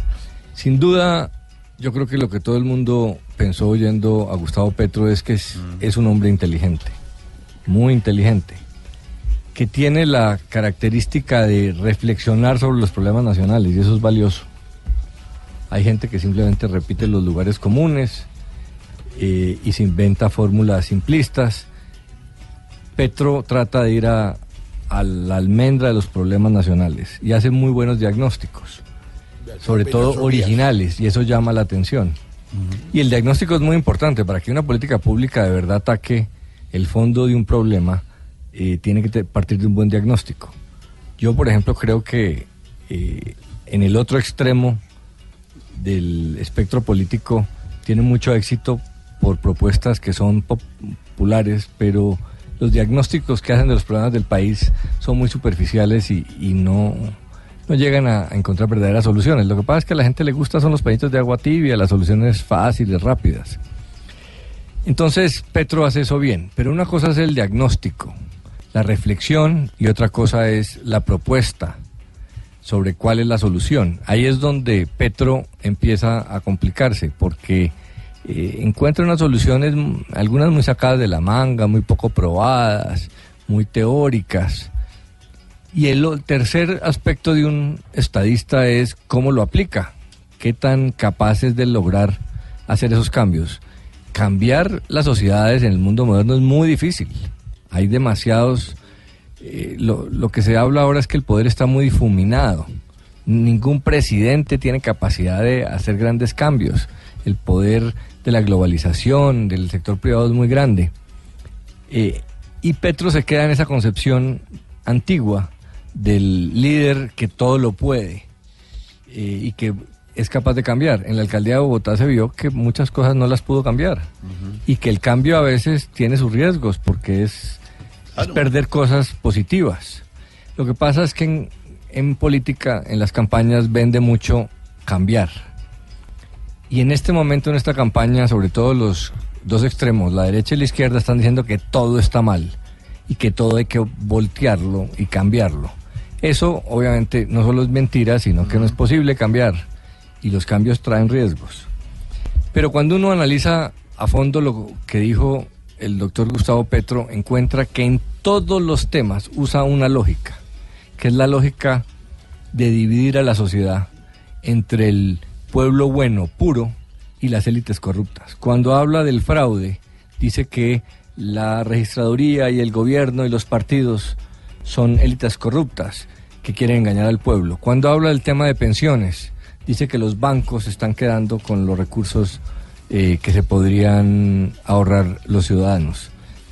Eh, y en la izquierda eso tiene una lógica porque ellos parten de la base de que la sociedad está dividida en clases. Entonces que un político no es populista, sino que simplemente explicita esa división. Pero eso es exactamente lo que es el populismo. Eh, porque lo que le agregan a esa división de la sociedad es que ellos son redentores, que hay una fórmula mágica, hay un Mesías que es capaz de en cuatro años cambiarlo todo, solucionarlo todo y representar de verdad ese pueblo. Primero el pueblo, el pueblo no existe, hay muchos pueblos, no hay un pueblo homogéneo. Y segundo, nadie lo puede representar ni nadie puede encarnar la voluntad popular porque la voluntad popular generalizada no existe. Tiene muchos matices.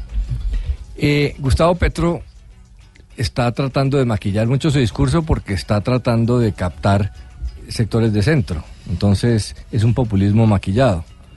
Eh, pero se le salen las orejas de la, de, de la actitud de dividir a la sociedad, por más eh, sereno que se muestre. Yo creo que lo, lo que más importante al oír a Petro es la diferencia entre la teoría y la práctica. Uno va a escoger que un presidente que va a echar teoría, que va a hacer diagnóstico, que va a replantear la concepción de la sociedad, o un hombre que se va a enfrentar a problemas muy difíciles. Los presidentes generalmente no tienen más alternativa que escoger entre dos, entre dos malas alternativas, escoger la menos peor y la intuición y la capacidad de, de, mover montañas, porque el Estado colombiano es paquidérmico, es débil, eh, y no hay unos consensos nacionales sobre hacia dónde debe ir el país, hacen que un presidente tenga muchas dificultades para, para hacer cambios. Requiere gobernabilidad, requiere experiencia, requiere mesura y sobre todo requiere humildad para no sentir que él es la encarnación del pueblo y que puede eh, sustituir al Estado. Entonces, sin duda, Petro es un hombre inteligente, es muy atractivo lo que dice porque suena distinto, pero lo que hay que preguntarse es qué tan efectivos son esas propuestas y qué tan viable es que las eh, ponga en práctica en contra de la élite económica de la que él critica, la élite política que él critica, la comunidad internacional que él critica.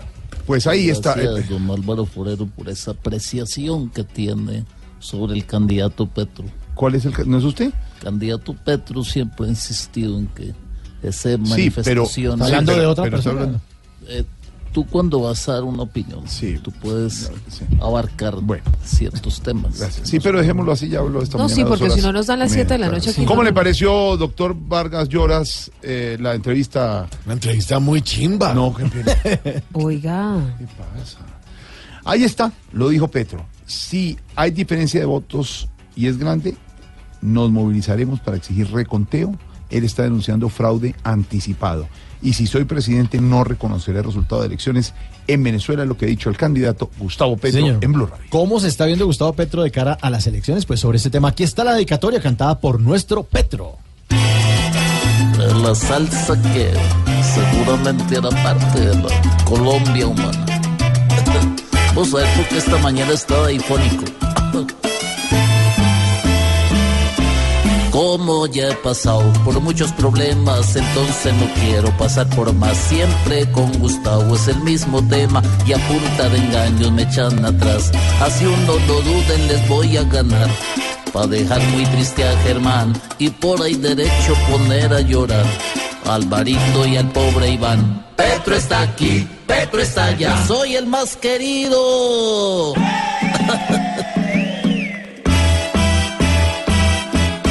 Yo no doy pastel, yo no doy lechona, yo ofrezco cultura y educación. Las propuestas mías las quieren todos. Porque otro como yo no hay. Aquí Petro es el rey, yo soy el mejor de la, salsa humana.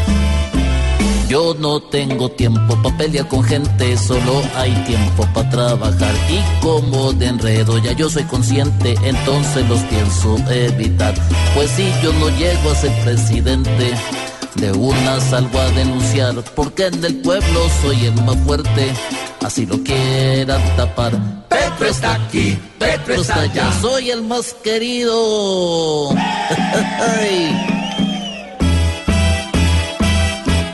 Ya que Juan Manuel el puesto abandona, yo voy a las urnas con gran opción y si se hacen limpias tendré razón. Si de pronto algo raro hay, el fraude se va a ver si no gano yo. Aquí nos tomamos el humor en serio. Voz Populi, la caricatura de los hechos. Estás escuchando Voz Populi.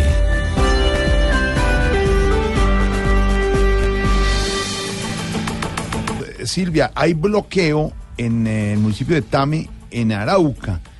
¿Cómo así que van a celebrar en esa zona del país aniversario 54 de las FARC? Pues ah, ¿No es mire, que no hay varias ya? cosas porque exactamente las FARC no existen como guerrilla, las desarmó el gobierno del presidente Santos. Hoy son un, son un partido político, se llaman la Fuerza Alternativa Revolucionaria del Común. Pero lo cierto es que las disidencias de las FARC siguen operando en varias zonas del país. Una de ellas, por supuesto, muy conocida en ah, Nariño, al mando de alias Guacho, también aparentemente mm, operan en el departamento de Arauca.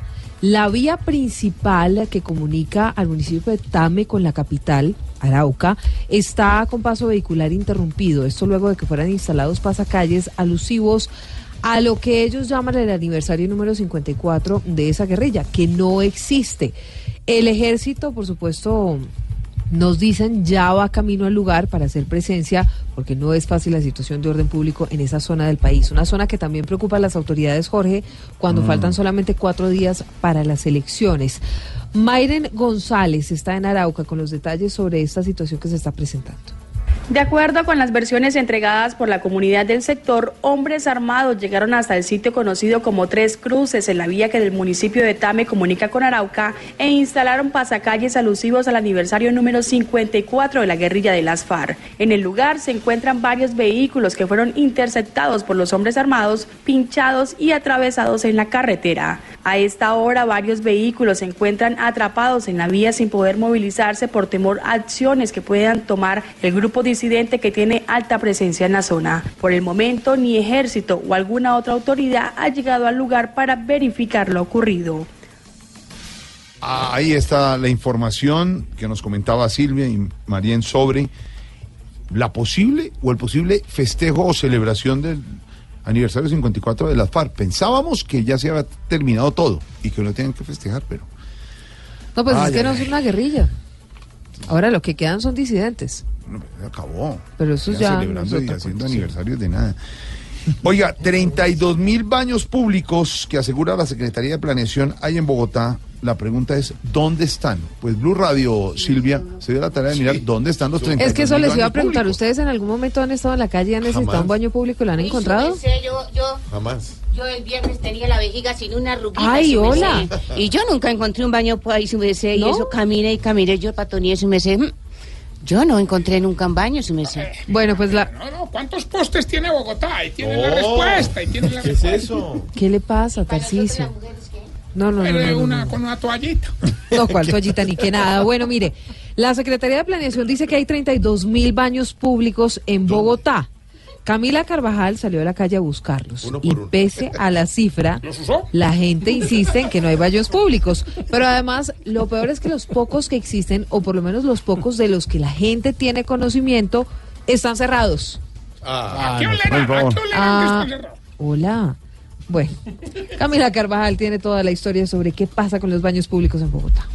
Según la alcaldía en Bogotá, los baños públicos están ubicados en bibliotecas, espacios deportivos, parques y plazoletas, plazas de mercados, puntos comerciales, sedes administrativas y en el sistema masivo de transporte. Salimos a la calle, hablamos con la gente que se sigue quejando porque ellos no encuentran estos baños que según la Secretaría de Planeación de Bogotá son 32 mil. No, pues a veces están sucios o bueno, los de aquí este lado permanecen limpios, pero la mayoría siempre están sucios. Le toca a uno pagar hasta mil pesos, le toca a uno hasta aguantarse, mejor dicho, hasta llegar a la casa.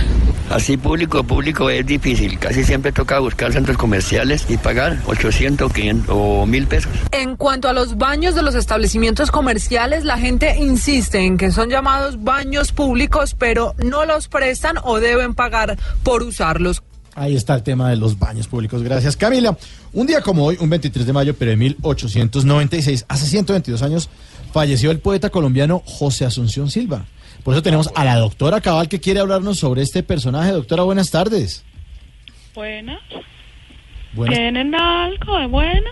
Pues sí, que la podemos oír a usted. Y respeta a este gran poeta, ¿no? Sí, claro habló la ignorancia absoluta. Más que aclarar es contarles cosas que ustedes, los ignorantes, obviamente desconocen de este gran inventor de trabalenguas. Inventor de trabalenguas, él nos hizo famoso por sus obras, eh, el libro de versos. Eh, de sobremesa, que es una novela muy bonita, Gotas Amargas, un libro de 15 poemas. Oh, no, no, no, no, no, no. no. Mauricio. ¿No? Hasta hoy que usted está tan bruto, lo veo menos bruto. ¿Ah, sí? Ese es otro invento de la mitología comunista que ha querido tergiversar la realidad histórica de nuestro país. ¿Cómo es eso? Él se hizo popular por el trabalenguas de Silva que dice, si nadie silba como Silva, Silva fue porque Silva le enseñó a silbar a Silva. ¿Sí? Claro, claro que después se hizo popular por un acto de discriminación en su contra. No, no, pero mire, es que yo tengo entendido que también se hizo popular porque fue uno de los más importantes precursores del modernismo.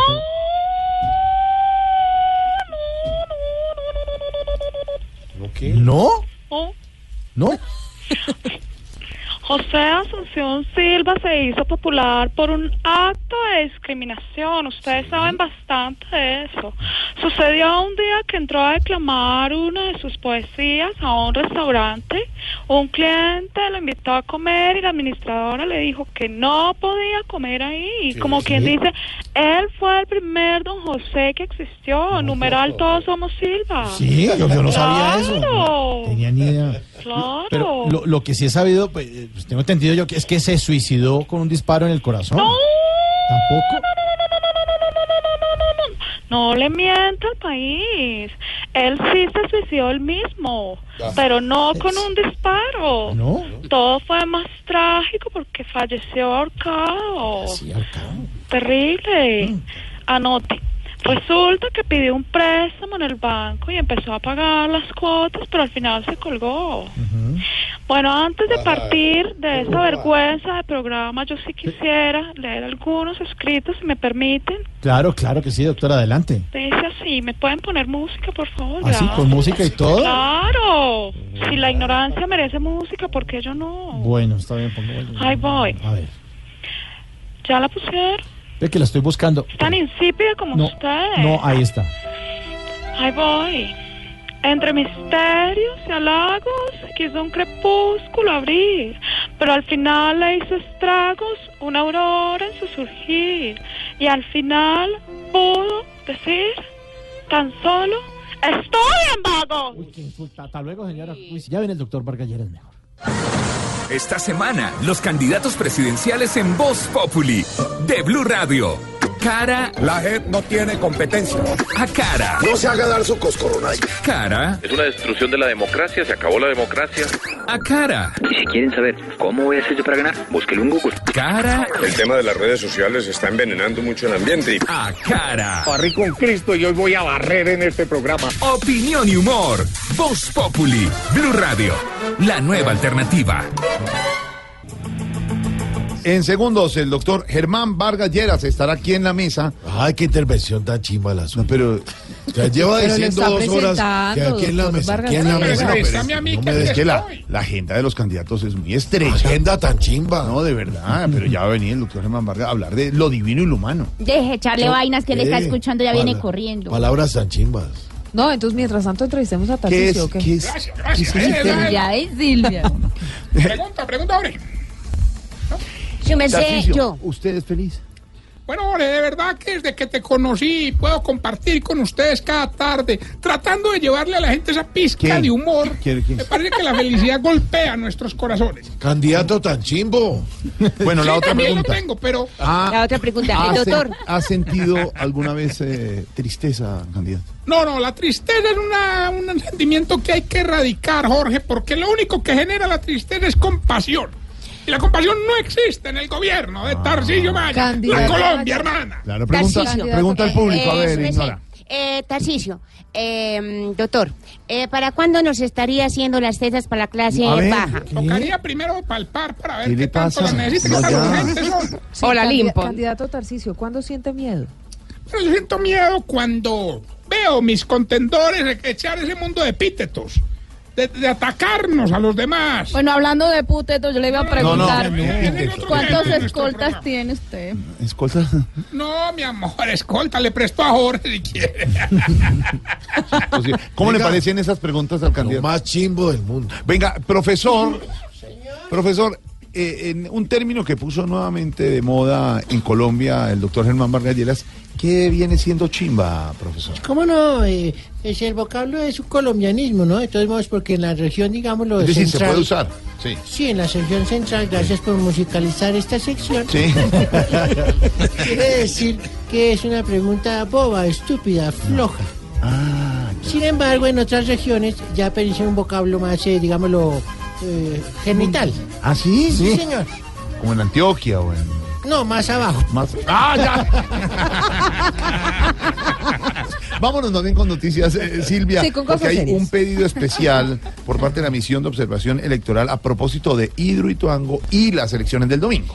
Sí, mire, se, eh, por lo menos permanece la alerta roja en la zona hasta que no se complete la cota de los 410 y mm, hay más de 26 mil familias que tuvieron que ser trasladadas de sus casas y de los lugares en los que habitan por cuenta de esta emergencia. Por eso, y a cuatro días de las elecciones presidenciales, la MOE lo que está pidiéndoles a las autoridades es comunicar y aplicar con tiempo suficiente de anticipación los planes de contingencia para que todos estos habitantes de Tarazá, Caucasia, Valdivia, afectados por la emergencia, puedan votar el domingo sin ningún problema.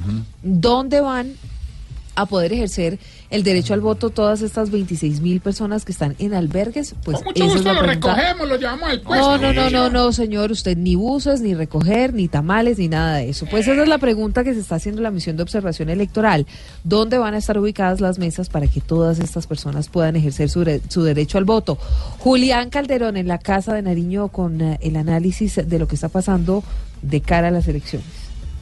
La directora de la misión de observación electoral, Alejandra Barrios, hizo un llamado a las autoridades participantes en la Comisión Nacional de Garantías Electorales para que socialicen lo más pronto posible y de manera clara los planes de contingencia que han preparado para la realización de las votaciones del domingo próximo en la zona de influencia de la represa de Ituango. Porque ya hay cinco municipios, dentro de esos se encuentra, por ejemplo, Tarazá.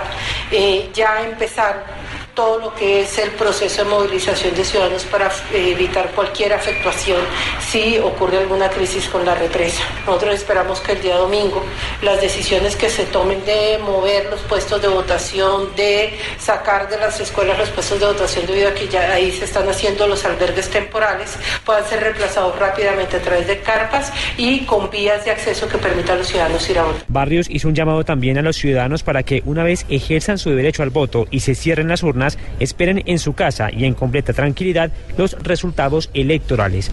Noticias del mundo vienen desde la Casa Blanca, además de todo el rollo de la cuenta de el presidente Trump y las denuncias porque es eh, la falta de expresión y que no lo puede bloquear a los estadounidenses. También se están alistando las cumbres y la que viene, los líderes de Estados Unidos y Corea del Norte, ¿no, Silvia?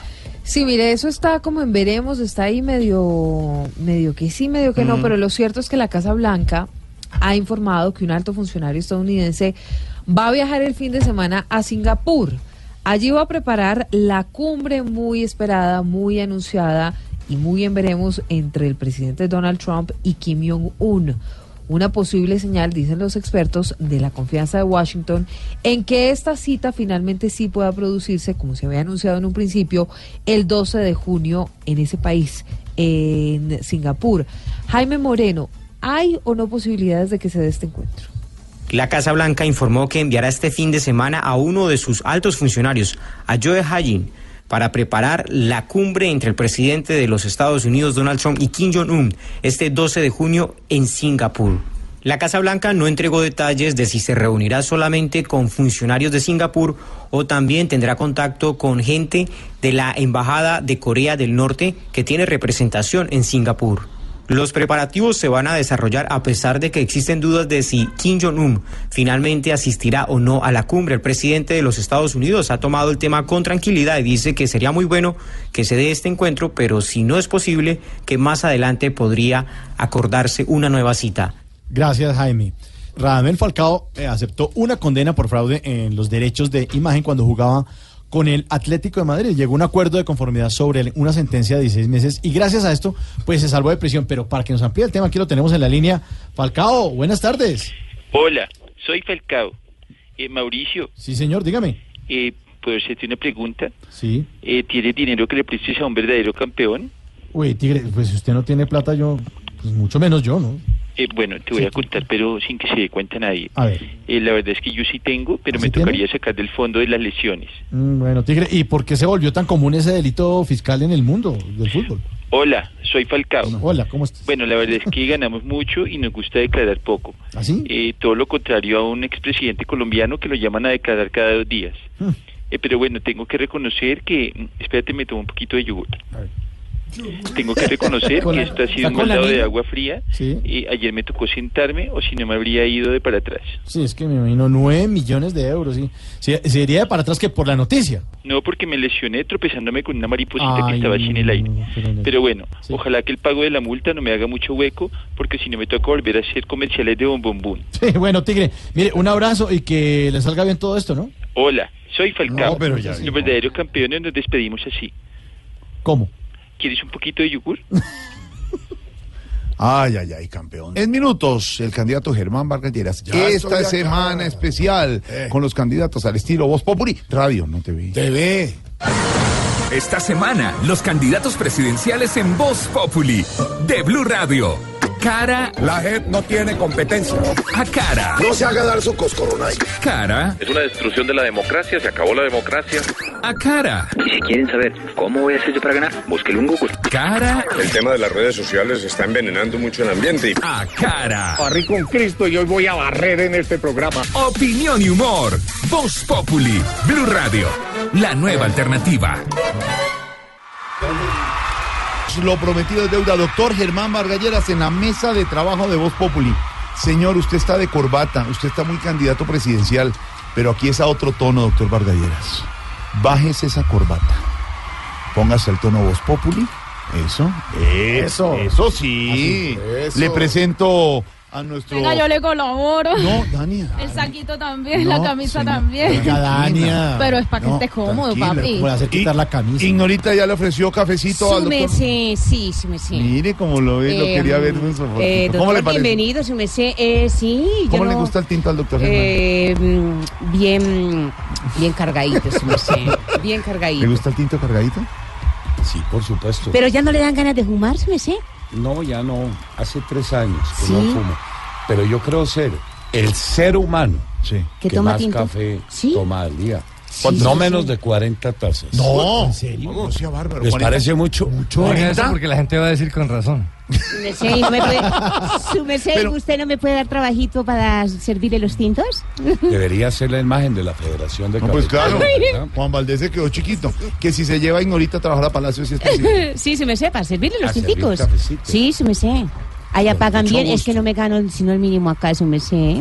Entonces, Mala paga aquí. no, no, no, pagan muy cumplido, no, no, pero no, pago, eh, eh, co- eh, gano es el mínimo. Sí, con eso. Doctor Germán Vargas Lleras, le presento a nuestro candidato, el doctor Germán Vargas Lloras. Buenas tardes. ¿Cómo está? Muy buenas tardes, candidato. ¿Quiere, ¿Quiere hacerle alguna pregunta en este momento a usted? La que quiera, pregúntele. Pregunte. Para eso estoy acá. Bueno, candidato, faltando tan pocas horas, ¿cómo se encuentra usted? ¿Optimista? Pregunta tan chimba. ¡No, hombre! ¿Qué le pasa? ¿Es válido o no? Válido, válido. Profesor, recuérdele al candidato Germán Vargas Es válido, me equivoqué yo. ¿Por qué?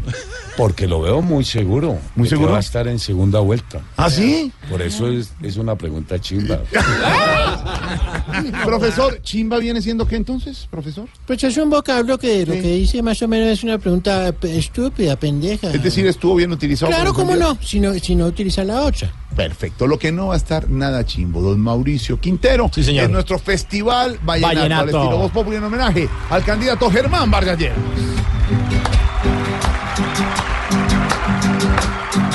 Este es el humor, humor, para un hombre contundente. El gran Germán Vargas Lleras, muy querido por la gente. Eso sí. Iniciamos con usted, presidente Santos. Buenas tardes. Eh, Germán, bienvenido. Eh, espero que se sienta como en su casa de Nariño. Bueno, eh, mire, ¿cree que el doctor Germán Vargas aprendió algo de su gobierno? A ver, A deme ver. tono. A ver. Si aprendió para gobernante, mi discurso y mi tonada. Faltó lo más importante que repartir mermelada. A ver, expresidente Uribe, buenas tardes. Muy buenas tardes, doctor Mauricio, y al doctor Vargas también. Bueno, ¿cómo me le va, señor? Hombre, muy bien, como siempre. Bueno, qué bien. Mire, ¿cree que si el doctor Vargas Lleras llega a la presidencia podría hacer una labor igual o mejor que la suya? Nunca imitará el papel que este pechito ejerció. Pues yo no creo que él chuse tan bien como yo. Dania, buenas tardes. Hola. No, Feliz de ver tantos escoltas juntos. No, eso sí está. Qué dicho. Qué dicha, ¿no?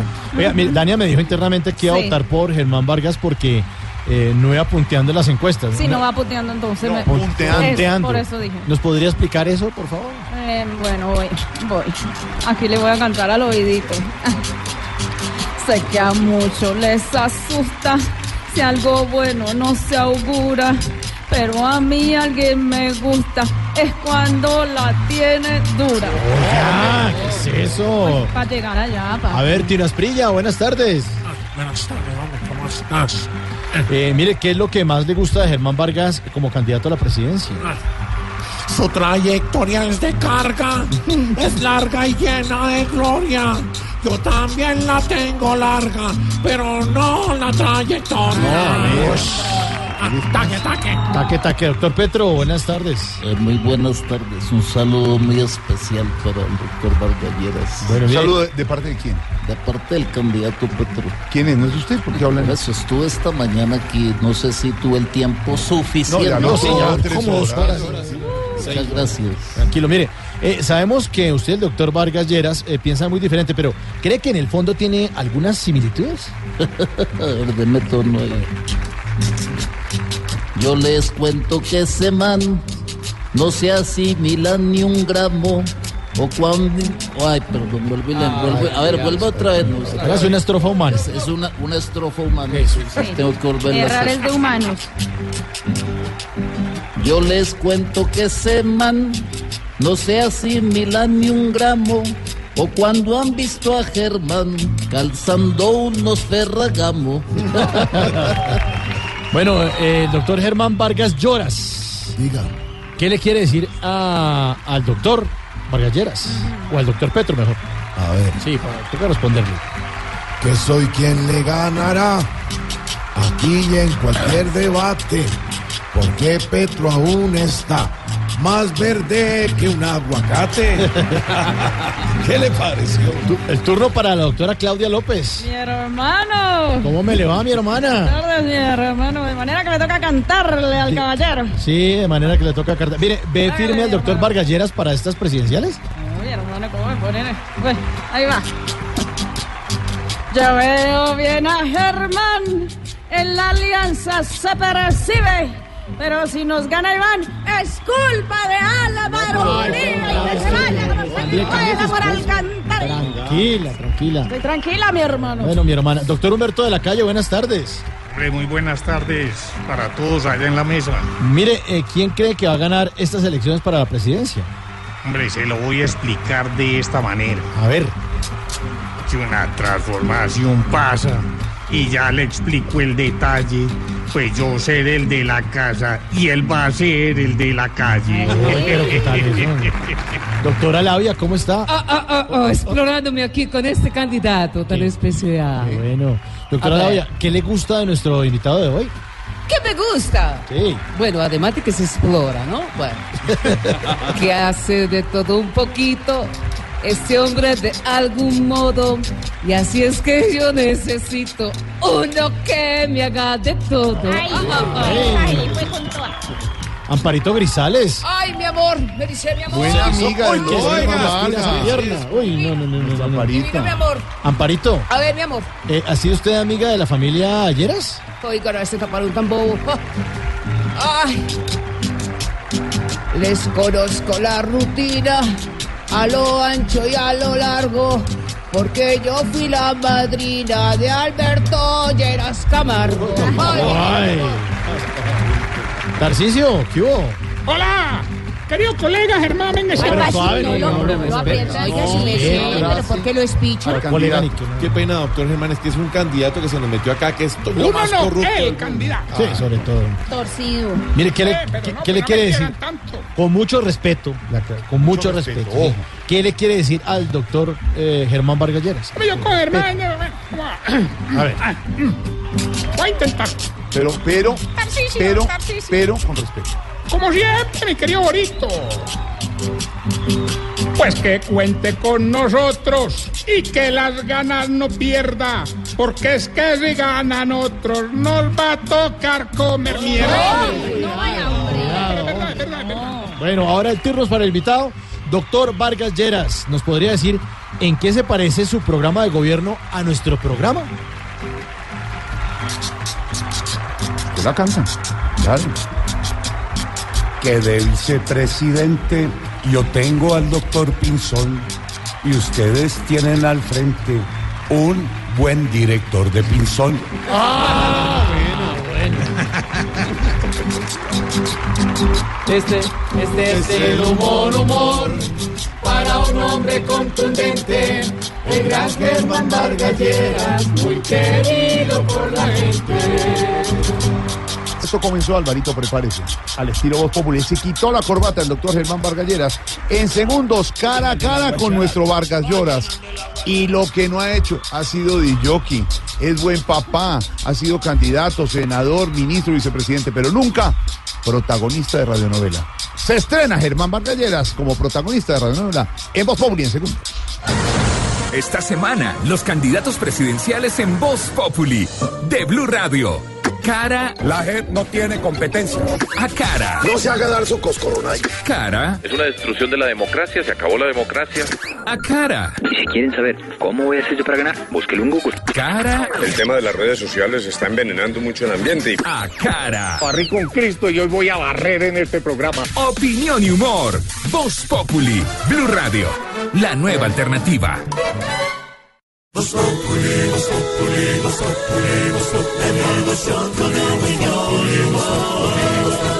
En Blue Radio. Doctor Germán Vargas Lleras estuvo esta mañana en esta mesa de trabajo durante dos horas largas el candidato Gustavo Petro. Habló de fraude anticipado. Durante 40 minutos defendió esa posibilidad. ¿Usted cree que va a haber fraude el domingo, como dice Petro? Por supuesto no. Malasi. Gustavo Petro en anticiparse, a señalar que va a haber un fraude. Para eso nos han permitido a todos los candidatos acreditar en cada mesa de votación los testigos electorales. La institucionalidad en Colombia debe respetarse. Ya están en territorio colombiano. Delegaciones internacionales que pueden verificar que eso no ocurra. Yo creo que lo que Petro tiene es una estrategia de movilización en torno a ese tema, pero no es más que una estrategia política. Ni él mismo, en el fondo, cree que se pueda presentar un fraude en una elección presidencial. ¿Usted cree que lo que está haciendo Petro es que si no llega a pasar a la segunda vuelta, entonces dice que hubo fraude? Y si llega a pasar a, a la segunda vuelta, Incendiar a entonces- Colombia, desacreditar su institucionalidad, algo similar a lo que tuvo lugar en México con López Obrador hace cinco años. Ahora, ustedes en su campaña presidencial, doctor Germán Vargas Lleras, han denunciado esta tarde que en algunas zonas del país, deben tener pruebas para hacerlo, donde hay influencia del ELN se está impidiendo distribuir propaganda de la campaña de ustedes y se está influenciando el voto hacia el candidato Petro. ¿De dónde sacan ustedes esa información? Es decir, ¿le están diciendo a la gente no vote por Vargas y vote por Petro? Bueno, yo no hice esa alusión, la hizo el director de Cambio Radical. Pero es natural que en los lugares en donde tiene presencia las disidencias de las FARC, el Ejército de Liberación Nacional y las bandas criminales, que son los lugares que coinciden plenamente con la mayor producción de coca y procesamiento de la misma, no estimen que mi candidatura es conveniente para ellos, porque he dicho, y lo reitero esta tarde, los vamos a confrontar con toda la fuerza de la ley y las instituciones militares, a unos y a otros, porque no hay derecho a que este país haya regresado a empoderar el narcotráfico en Colombia. Son ya 220 mil hectáreas que tenemos combustible para mucha más violencia. Óigame, noticia de la tarde que tiene que ver con paz y con esto que usted está hablando. ¿Podría haber libertad condicional para el señor Jesús Santrich de la FARC, que se está cogiendo a la JEP y que él solo obedece a la JEP y que podría quedar en libertad condicional? Un señor que está en investigación, pedido en extradición por narcotráfico. se equivoca la JEP en materia grave. Para los oyentes, recordemos que la JEP no tiene competencia, sino para los delitos que se hayan cometido antes del mes de diciembre del año 2016. Si Santrich se vio vinculado a las narcotráfico a lo largo del 2017, la JEP carece de competencia distinta a verificar las fechas en que se cometieron esos delitos. Santrich, frente a la ley, no es más que un colombiano. No goza de fuero penal ni de fuero penitenciario. Pero déjeme agregarle algo. Me enteré de que las FARC esta semana le presentaron al gobierno todo un pliego numeroso de solicitudes para renegociar varios puntos del acuerdo de La Habana, focalizado particularmente en los temas de la extradición. Mal hacen, porque si lo que quieren es que se renegocie todo el acuerdo de La Habana, pues muchos, yo mismo, tendría muchas observaciones que hacer. ¿Usted renegociaría esas condiciones? Si las FARC quieren reabrir la negociación de todo el ¿Le proceso... mete usted mano a eso? No es solo para el tema de la extradición. Hay muchos puntos, aún aquellos que le son infinitamente favorables, que entrarían nuevamente a ser Pero, pero déjeme, le hago una precisión. Ya no estaba advertido de esa si, situación. si usted es presidente y las FARC o la FARC no son las que abren esa posibilidad, usted no la abre. Pero No. si ellos la abren, usted sí se le mete. Pero es que ya la abrieron, ¿no ve que esta semana le presentaron al gobierno numerosísimas solicitudes para reabrir la discusión en algunos puntos del acuerdo de La Habana, particularmente en lo que tiene que ver con la extradición. Imposible que el gobierno vaya a ceder y mucho menos la nación colombiana, para seguirles amparando delitos que se cometieron después de la firma de los acuerdos. Nadie en Colombia puede tener patente de impunidad para seguir delinquiendo y a su turno gozar de los beneficios que recibieron mediante ese acuerdo. Pero, por ejemplo, frente a la JEP me queda una duda. Usted había dicho que había quedado tranquilo con el fallo de la Corte sobre la JEP. Con esto del caso Santrich y lo que están hablando, ¿ya no está tan tranquilo usted con la JEP? Pues por supuesto que no. Yo con la conformación de la JEP nunca he estado tranquilo, porque gran parte de sus integrantes tienen una formación doctrinaria y, y una trayectoria laboral que dejan mucho que desear. Razón teníamos cuando cuestionábamos el origen de quienes la integran. Pero usted mencionó el concepto emitido en un fallo de control de constitucionalidad que emitió la Corte Constitucional. Lo que la Corte dejó muy en claro es que quienes vuelvan a cometer delitos, o sea, reincidan, perderán los beneficios que recibieron del acuerdo, aún el de la no extradición. Y eso es lógico que así sea. Unas personas a las que se le perdonaron delitos atroces de lesa humanidad, se les habilitó para hacer política, no han pagado un día de cárcel intramural. El único compromiso que tenían ellos con la nación colombiana era el de no volver a delinquir. Pero supongo que si todos estos hechos se comprueban, lo que queda muy claro es que algunos de ellos se desmovilizaron, pero dejaron una retaguardia narcomilitar, que es lo que estamos advirtiendo en el Bichada, en el Guaviare, en Tumaco, en Nariño, en el Catatumbo, a través de las llamadas disidencias. Hace ocho días estuve Sí. en el Catatumbo. Llevan más de eso. 100 muertos en las últimas semanas en la disputa de la llamada disidencia del Frente 33 de las FARC con el Ejército de Liberación Nacional por el control de la producción y procesamiento de la droga. Ya me está pidiendo pista nuestro Germán Vargas Lloras aquí en Voz Populi. Deme un minuto, doctor Germán. Hágale. Bueno, para, para una sola cosa metiéndonos en, en la campaña.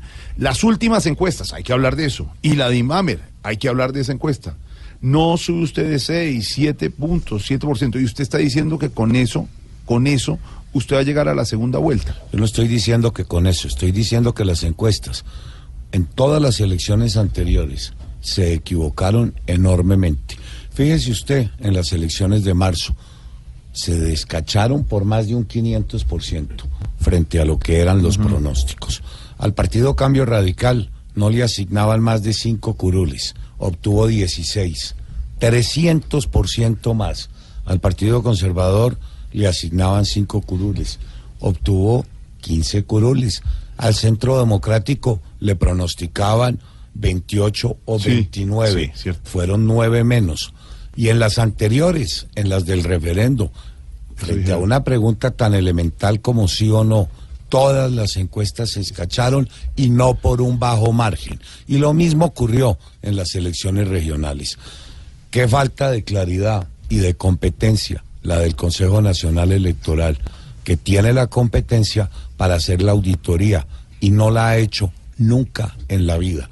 El próximo domingo, una vez más, se va a evidenciar, y no por un margen estrecho, que esas firmas encuestadoras, la mayoría de ellas, estuvieron equivocadas. ¿Usted cuántos votos va a sacar el domingo?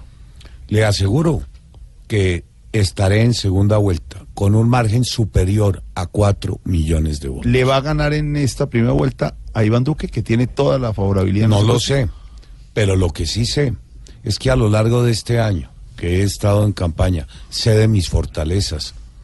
Mi programa ha caído muy bien en muchos segmentos de la opinión pública.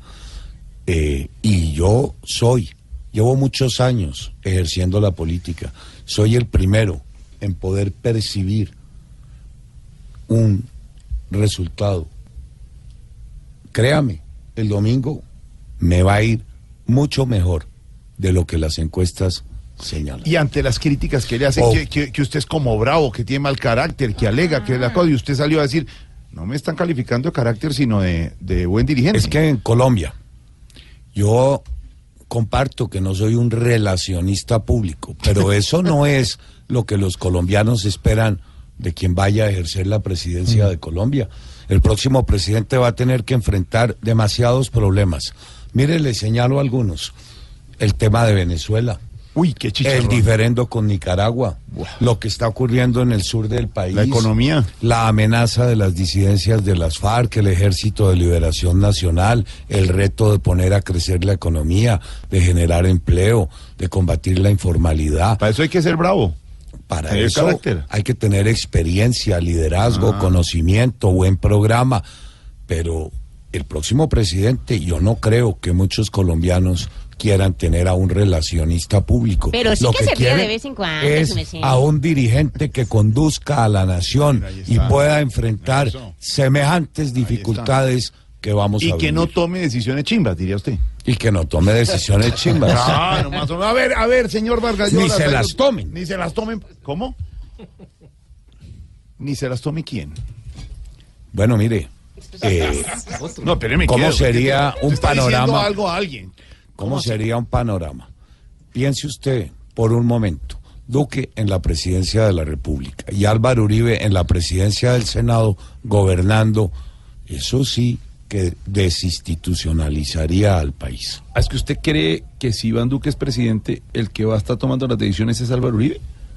Por supuesto, las ha tomado a lo largo de toda la campaña. Él es el que tira la línea, los programas, lo que se dice y no se dice. Pero mire que Álvaro Uribe estuvo detrás de la elección del doctor Juan Manuel Santos y Juan Manuel Santos no dejó que Álvaro Uribe decidiera. No le pasará lo mismo con Sí, Duque. pero Juan Manuel Santos había sido ya ministro de Defensa, ministro de Hacienda, tenía una larguísima trayectoria. Ah, lo que usted dice, dice es que le falta experiencia a Duque para manejar a Uribe y poder gobernar, es eso. Pues yo celebro que Iván Duque sea un joven promisorio en la política colombiana, pero no creo que el próximo presidente ni ese cargo pueda ser ocupado por alguien que le carezca de total experiencia, que no haya manejado nunca una responsabilidad ni en el sector público ni tampoco en el sector privado. Bueno, ya habló de Petro, ya habló de Duque, le falta Fajardo. Toma sorbo de café, el café número 41 del día, y va a decir sobre el, pro- el profesor Fajardo lo siguiente. No me parece una persona respetable, pero ahora que he tenido oportunidad de escucharlo en numerosísimos debates, más de los que hubieran sido convenientes. Más, ¿no? Como exagerada la cosa. Pues tampoco le he oído fundamento en los temas que más interesan a los colombianos, excepto en los que tiene que ver con la educación. Y queda el doctor Humberto de la calle. Diga algo. No me parece un hombre decente, pero y él sí tiene mucha experiencia, pero ninguna posibilidad tendrá este domingo. No carece ni del apoyo de su propio partido. Doctor Vargas Llora, lo escucha el eh, candidato Germán Vargas Lleras. Bueno, hasta que al fin se me hizo. Estamos en Facebook Live, ¿no? Facebook Live, Sí, a esta señor, hora sí, nos sí. están siguiendo, claro que sí. ¿Y cuántos nos están siguiendo? Ya le voy a decir. Ya le voy a decir. Tocayo. tan chimba. ¿Cómo? Tocayo. Ah, le dice Tocayo. Póngase pilas, porque con mis preguntas le voy a dar duro. Mejor dicho, haga de cuenta que yo soy usted y usted es mi escolta. No, hombre. Si usted llega a ser presidente de Colombia, ¿a quién se lo agradece? ¿A la Casa de Nariño o a la Casa de Interés? ¿Cómo así no? A las que. Llosa, no le entiendo. Sin duda me siento muy orgulloso de haber podido sacar el programa más significativo en términos de combatir la pobreza extrema. ¿Usted no cree que uno tiene una enorme satisfacción de que centenares de miles de familias que nunca tuvieron una oportunidad puedan hoy tener un techo propio? Déjeme recordarle, el 80% de quienes recibieron esas viviendas fueron madres cabeza de familia y el 20% restante colombianos Lo desplazados recuerdo. por la violencia. Yo lo recuerdo. No fueron 100 mil viviendas. Ah, no. Este año se terminará de entregar la casa número 400 mil. qué ¿Cómo generó ese programa de empleo? Más de un millón quinientos mil colombianos encontraron una fuente de ingreso durante la construcción de las viviendas. Además, muchísimos sectores de la economía se beneficiaron del mismo. Y detrás de las viviendas llegaron los macrocolegios, llegaron los CDIs, llegaron todos los equipamientos. No, pues ya, imagínese que esa respuesta tan chimba. No, no, chimba, no, Ah, es chimba, señor. Ah, Bueno, a ver, Pero otra- déjeme, otra- además le, si le parece chimba, no le va a parecer chimbo. El que me propongo construir un millón doscientas mil unidades, superando en un ciento por ciento el déficit de vivienda en Colombia, dándole continuidad al programa de la vivienda gratis, dándole continuidad al programa de Mi Casa Ya, que le ha permitido a centenares de miles de familias colombianas haber podido adquirir su casita pagando tan solo una cuota de 180 mil Yo tengo ya la casita. ¿Qué y tal? déjeme terminar por expresar. Vamos a poner en marcha hablar. ahora otros programas. Integrar la vivienda rural. Tengo media hora. Poner en marcha el arrendamiento social con opción o sin opción de compra y la construcción ¿qué es en eso? sitio propio. ¿Le parecen muy chimbos esos programas? No, eso no me parece, chico. ¿Cómo Bueno, se ve que tiene casa propia? A ver, otra. Vargas Lloras, otra. Bueno, si comparamos a Uribe, Duque y al actual presidente de Colombia con la Santísima Trinidad, ¿en quién confiaría más? ¿En el Padre? ¿En el Hijo? ¿O en el Espíritu Santos? Puede pasar, ¿no? Eh, Conciso. Pregunta compleja, ¿no? No tan chimba. Esa no es una pregunta chimba. Bueno, yo creo que ambos tuvieron la oportunidad de gobernar a este país. Y yo me propongo también hacerlo. Para eso me he preparado toda la vida, diría yo. Soy de los candidatos el que tiene la mayor experiencia, el mayor conocimiento del Estado, los mejores programas. Yo he sido un hombre de realizaciones, de ejecutorias. Los colombianos me conocen y saben que todo lo que he planteado a lo largo de estos meses estoy en capacidad de materializarlo. Mire, Arrancó otra vez, pero déjeme hablar también. Vamos miti miti. bueno, vamos miti miti. La otra. Ya lo entendí. ¿Qué hay de cierto? En que una vez haciendo campaña con gente de la tercera edad, a una viejita se le cayó el puente y usted fue y se lo inauguró. ¿Cómo fue eso? Pues recuérdelo, ¿se acuerda? Como usted inauguraba todos los puentes en Colombia, pues la viejita ahí estaba. No, no, no, no. No fue una viejita. Fue Daniel Sampero Espina, que me invitó a un programa a ver si le arreglaba un diente que jugaba de libero y el puente. Pero yo tuve desafortunadamente que pasar.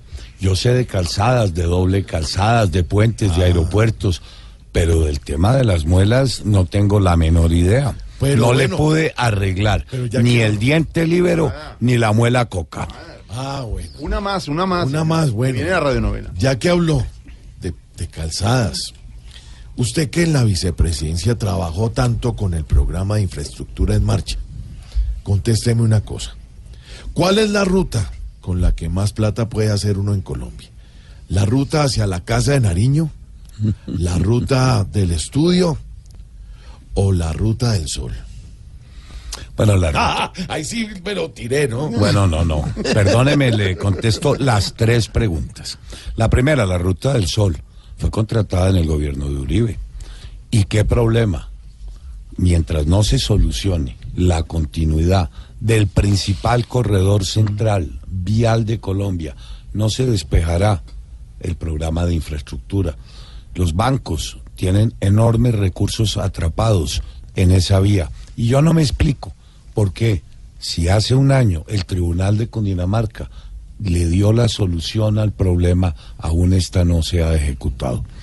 La ruta al Palacio de Nariño, para mí, no sería nunca una forma de enriquecerse, sería una forma de servirle a todos los colombianos. Me respondió. ¿Algo más, señor? Sí, Tengo respuesta- radionovela. Respuesta monosilábica. ¿Sabe trapear? Sí. ¿Cuántos pocillos de agua por cuántos de arroz se necesitan para una paella? uno por uno. ¿Qué piensa de que haya aparecido el IF en la novela de la tarde? ¿El qué? El IF. ¿No ve las novelas de la tarde? hombre, tiene que trabajar. No, me, me, me corchó, le confieso. Saca la lengua cuando se amarra los cordones. No. Y la última y la más importante de toda la tarde. ¿Cuál de todas estas preguntas le pareció la más chimba?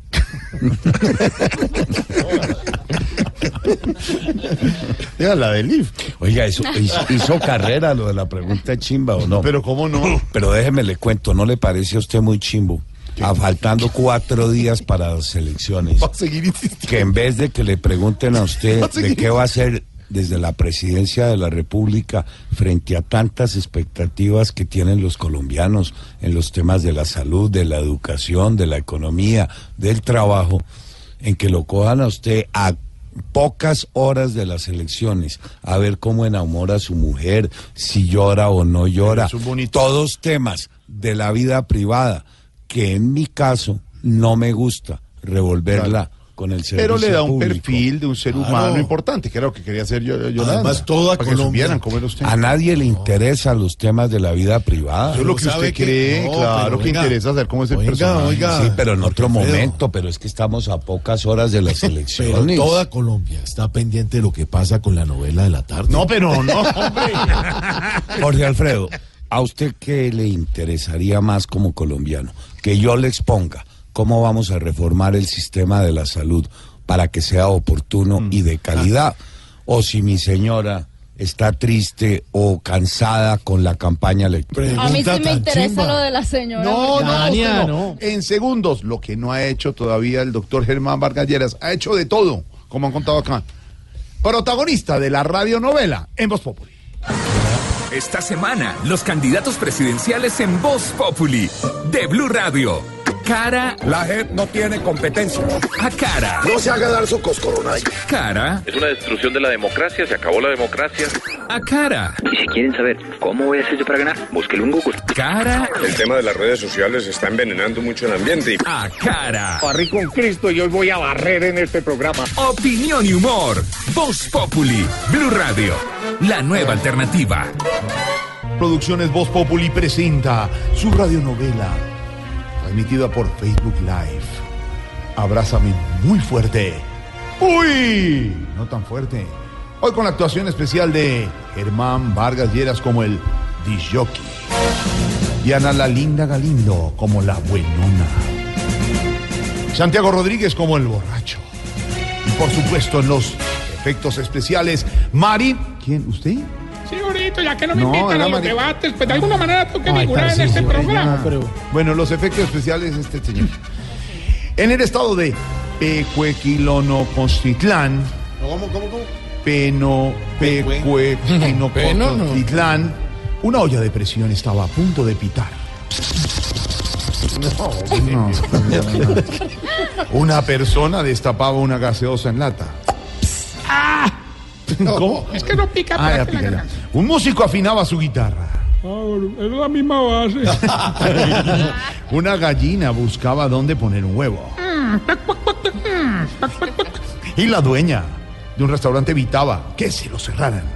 Venga, don José, siéntese a almorzar ahí, que no le cobramos nada. Hombre. Mientras tanto, en un famoso bar del sector, un borracho molestaba al disjockey. ¡Hey! ¡Hey! ¡El de arriba!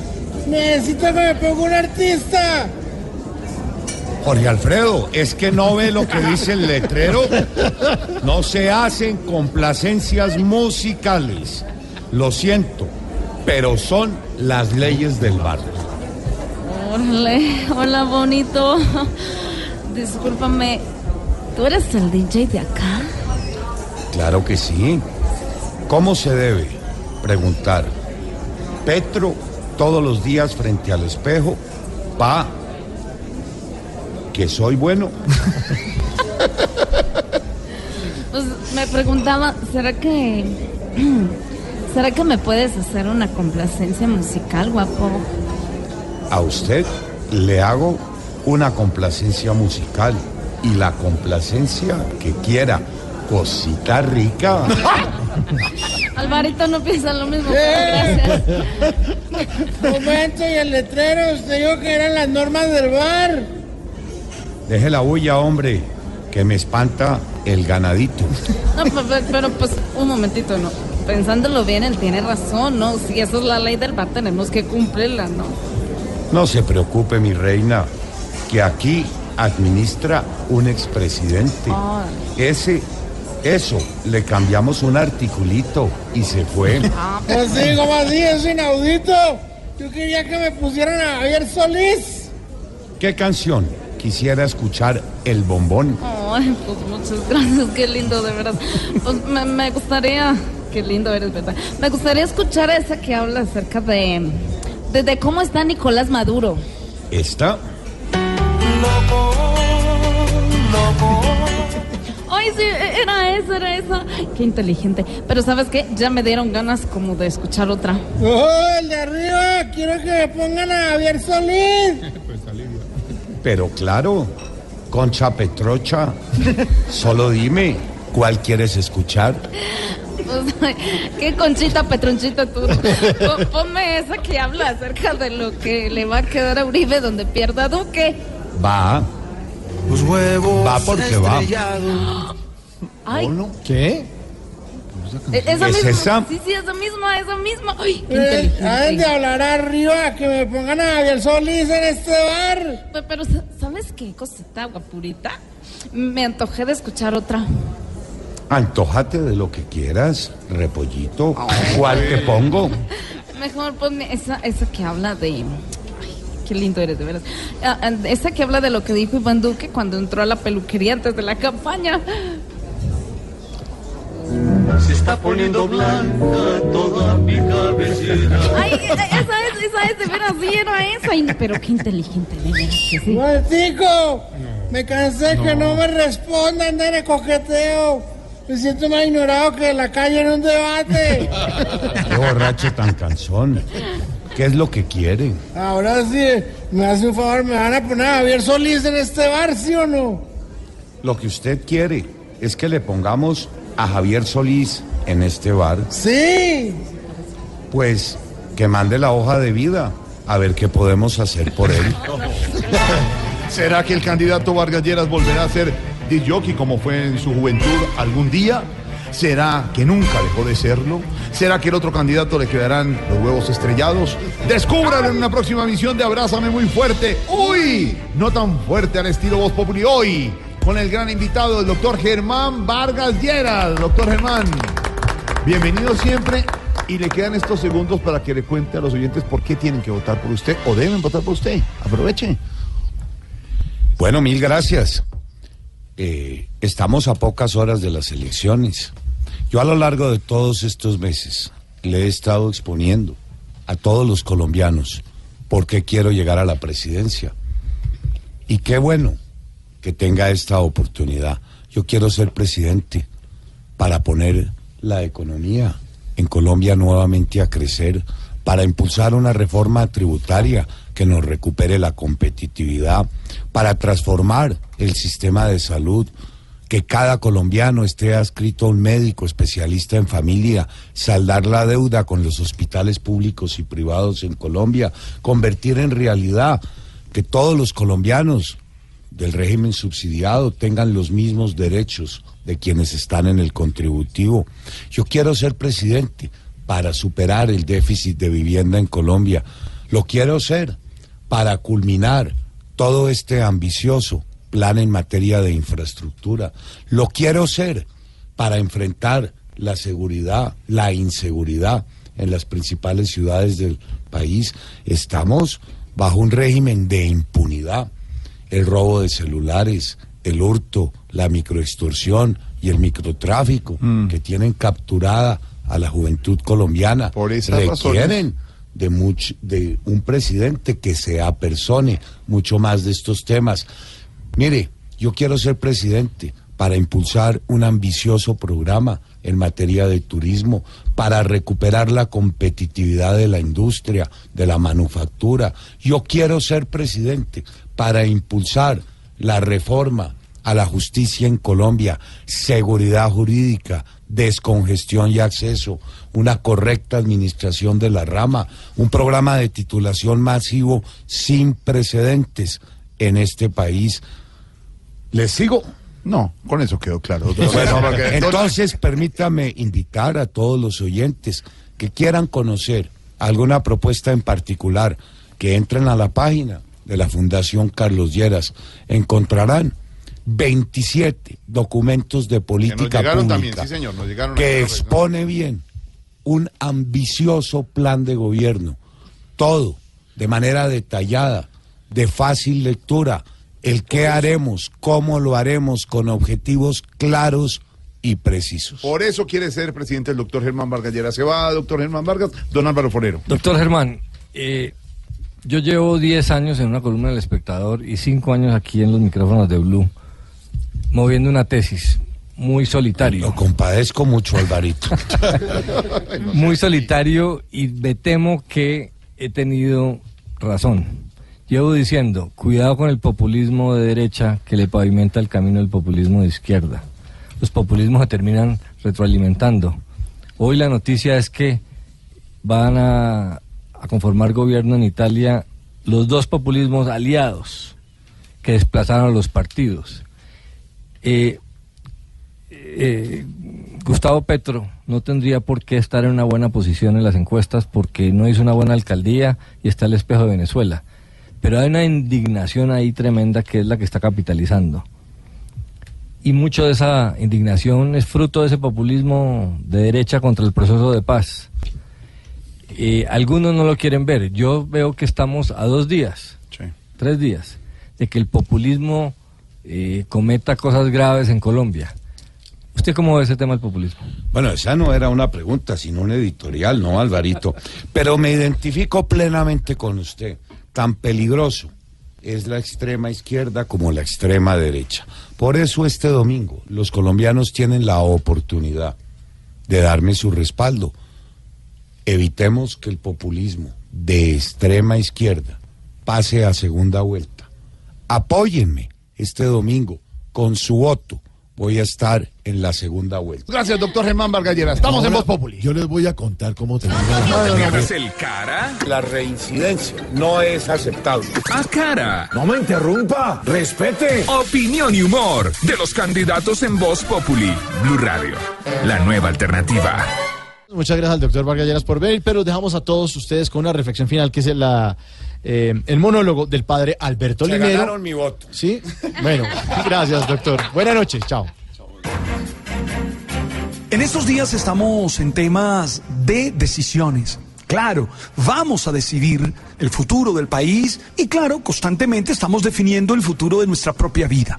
Por eso, hoy en mi monólogo quisiera hablar del poder de las decisiones. Y quisiera recordarles a ustedes que para poder tomar una decisión, uno debe estar bien preparado, debe conocer todas las posibilidades, debe entender realmente las causas, los efectos, debe explicar la situación y debe tener previsto los escenarios posibles. Ojo, cuando a ti te sorprende una de las consecuencias de las decisiones que tomaste, es que no planeaste bien, es que improvisaste. Y si uno improvisa, claro, termina sorprendido.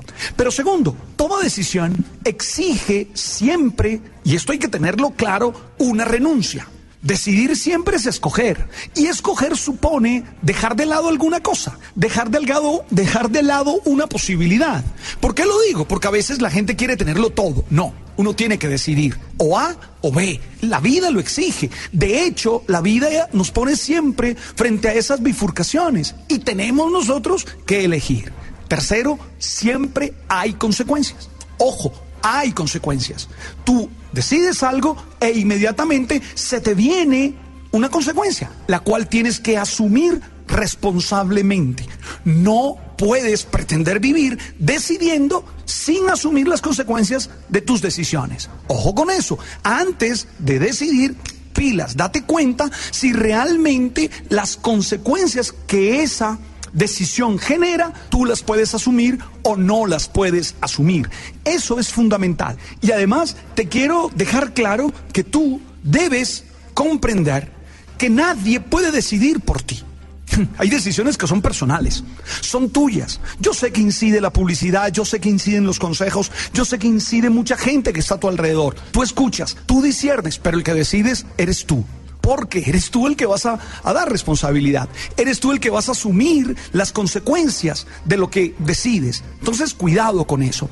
Y un elemento último de este primer tema. Es necesario que sepas que decides y luego actúas. Porque las decisiones siempre hay que soportarlas con otras decisiones. Hay mucha gente que decide, oh, voy a decidir hacer esto o voy a decidir hacer aquello, pero no hace las decisiones mm, pequeñas que tienen que ver. Pongo un ejemplo. Yo decidí bajar de peso. Esa es la decisión de arriba. Pero luego entonces vienen otras decisiones que soportan esa, que es la decisión de comer poco, que es la decisión de comer mm, balanceado, que es la decisión de comer en los momentos precisos. Ojo con eso. No basta con tomar la gran decisión. Es necesario que esa gran decisión tú la soportes con otras pequeñas decisiones. Entonces, en este tiempo, ojo al tema de las decisiones. También quiero referirme al futuro. Sí, porque el futuro nunca es como nosotros lo imaginamos. De hecho, cuando yo tenía unos 10 o 12 años, me imaginaba que en el futuro íbamos a andar por ahí con trajes espaciales y que iban a existir autos voladores y las personas en las calles iban a comunicarse los pensamientos sin hablar. La verdad es que si salgo a la calle, tal vez algunas cosas resulten decepcionantes, pero es verdad que también hay otras que me resultan increíblemente sorprendentes, porque en cada esquina es posible ver cosas que jamás yo me imaginé, que jamás yo creí que podrían existir. Insisto, es verdad que las personas no se comunican por telepatía, pero sí lo hacen sin mover sus labios, solo moviendo sus dedos sobre los teléfonos. Pero esos teléfonos tampoco se parecen a los que existían en mi infancia, que eran grandes con cables largos y enrollados. De hecho, los autos no vuelan aún y no sabemos si algún día lo harán. Pero si hay aviones que van de un lado a otro y que son piloteados mm, por un computador, eh, eso es así. Es decir, el futuro no fue como yo lo imaginé, pero sí me sorprende. Tiene cosas diferentes. Bueno, de hecho, tampoco mi propia vida es como la imaginé. Y por eso pienso que en mi futuro habrá algunas cosas que no pueda ni planear, ni predecir, ni imaginar. Seguro habrá otras que sí. Recuerden ustedes que hay personas que se obsesionan con hacer las cosas exactamente como quieren. Sí, como las sueñan. Y resulta que uno no puede ser tan rígido, uno tiene que ser flexible, uno no puede perder la flexibilidad frente al futuro. Uno planea, uno organiza la vida, pero está abierto también a los cambios y se deja sorprender de la novedad y se deja sorprender de la vida. Hey, quien quiera ser feliz tendrá que aprender a planear su vida. Sí, lo tiene que hacer con inteligencia, pero insisto, tendrá también que tener una actitud sino resistente que le permita adaptarse a las variables que tiene la vida, a esas variables que algunas veces son inesperadas, pero que debemos tener presente. Insisto, no se puede hacer un drama porque las cosas no han salido como nosotros las soñamos, sino que hay que entender qué pasó. ¿Dónde estuvo la acción que no permitió que se realizara mi sueño tal cual? Entender qué podemos hacer para solucionar esa situación y sobre todo tratar de adaptarnos para sacar el mejor provecho de esa realidad y crecer y ser cada día más felices. Tener una idea clara de tu futuro es importante, pero no creas que va a ser una copia exacta de ese plan, de esa idea. Esfuérzate por lograr lo que te has propuesto. Pon al servicio de ese objetivo todas tus capacidades, todas tus habilidades, pero también tienes que estar abierto a los imprevistos de la vida. Considera que tú siempre puedes aprender. Entonces, dos temas para terminar y para iniciar la noche. Uno, insisto, ojo con las decisiones. Tienen un gran poder. Tienes que pensar antes de decidir. Y dos, el tema del futuro. Tienes que planearlo. Pero no te puedes volver obsesivo con él. Tienes que estar abierto también a lo variable, lo novedoso. Y tienes que aprender a sorprenderte y a gozar y a disfrutar. Porque al fin y al cabo, la vida es para que tú seas feliz. Hey, gracias por estar ahí. Tú sabes.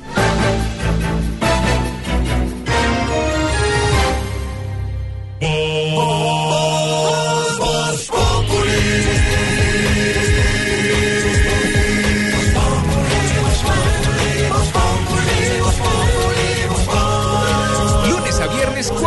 tarde en Blue Radio.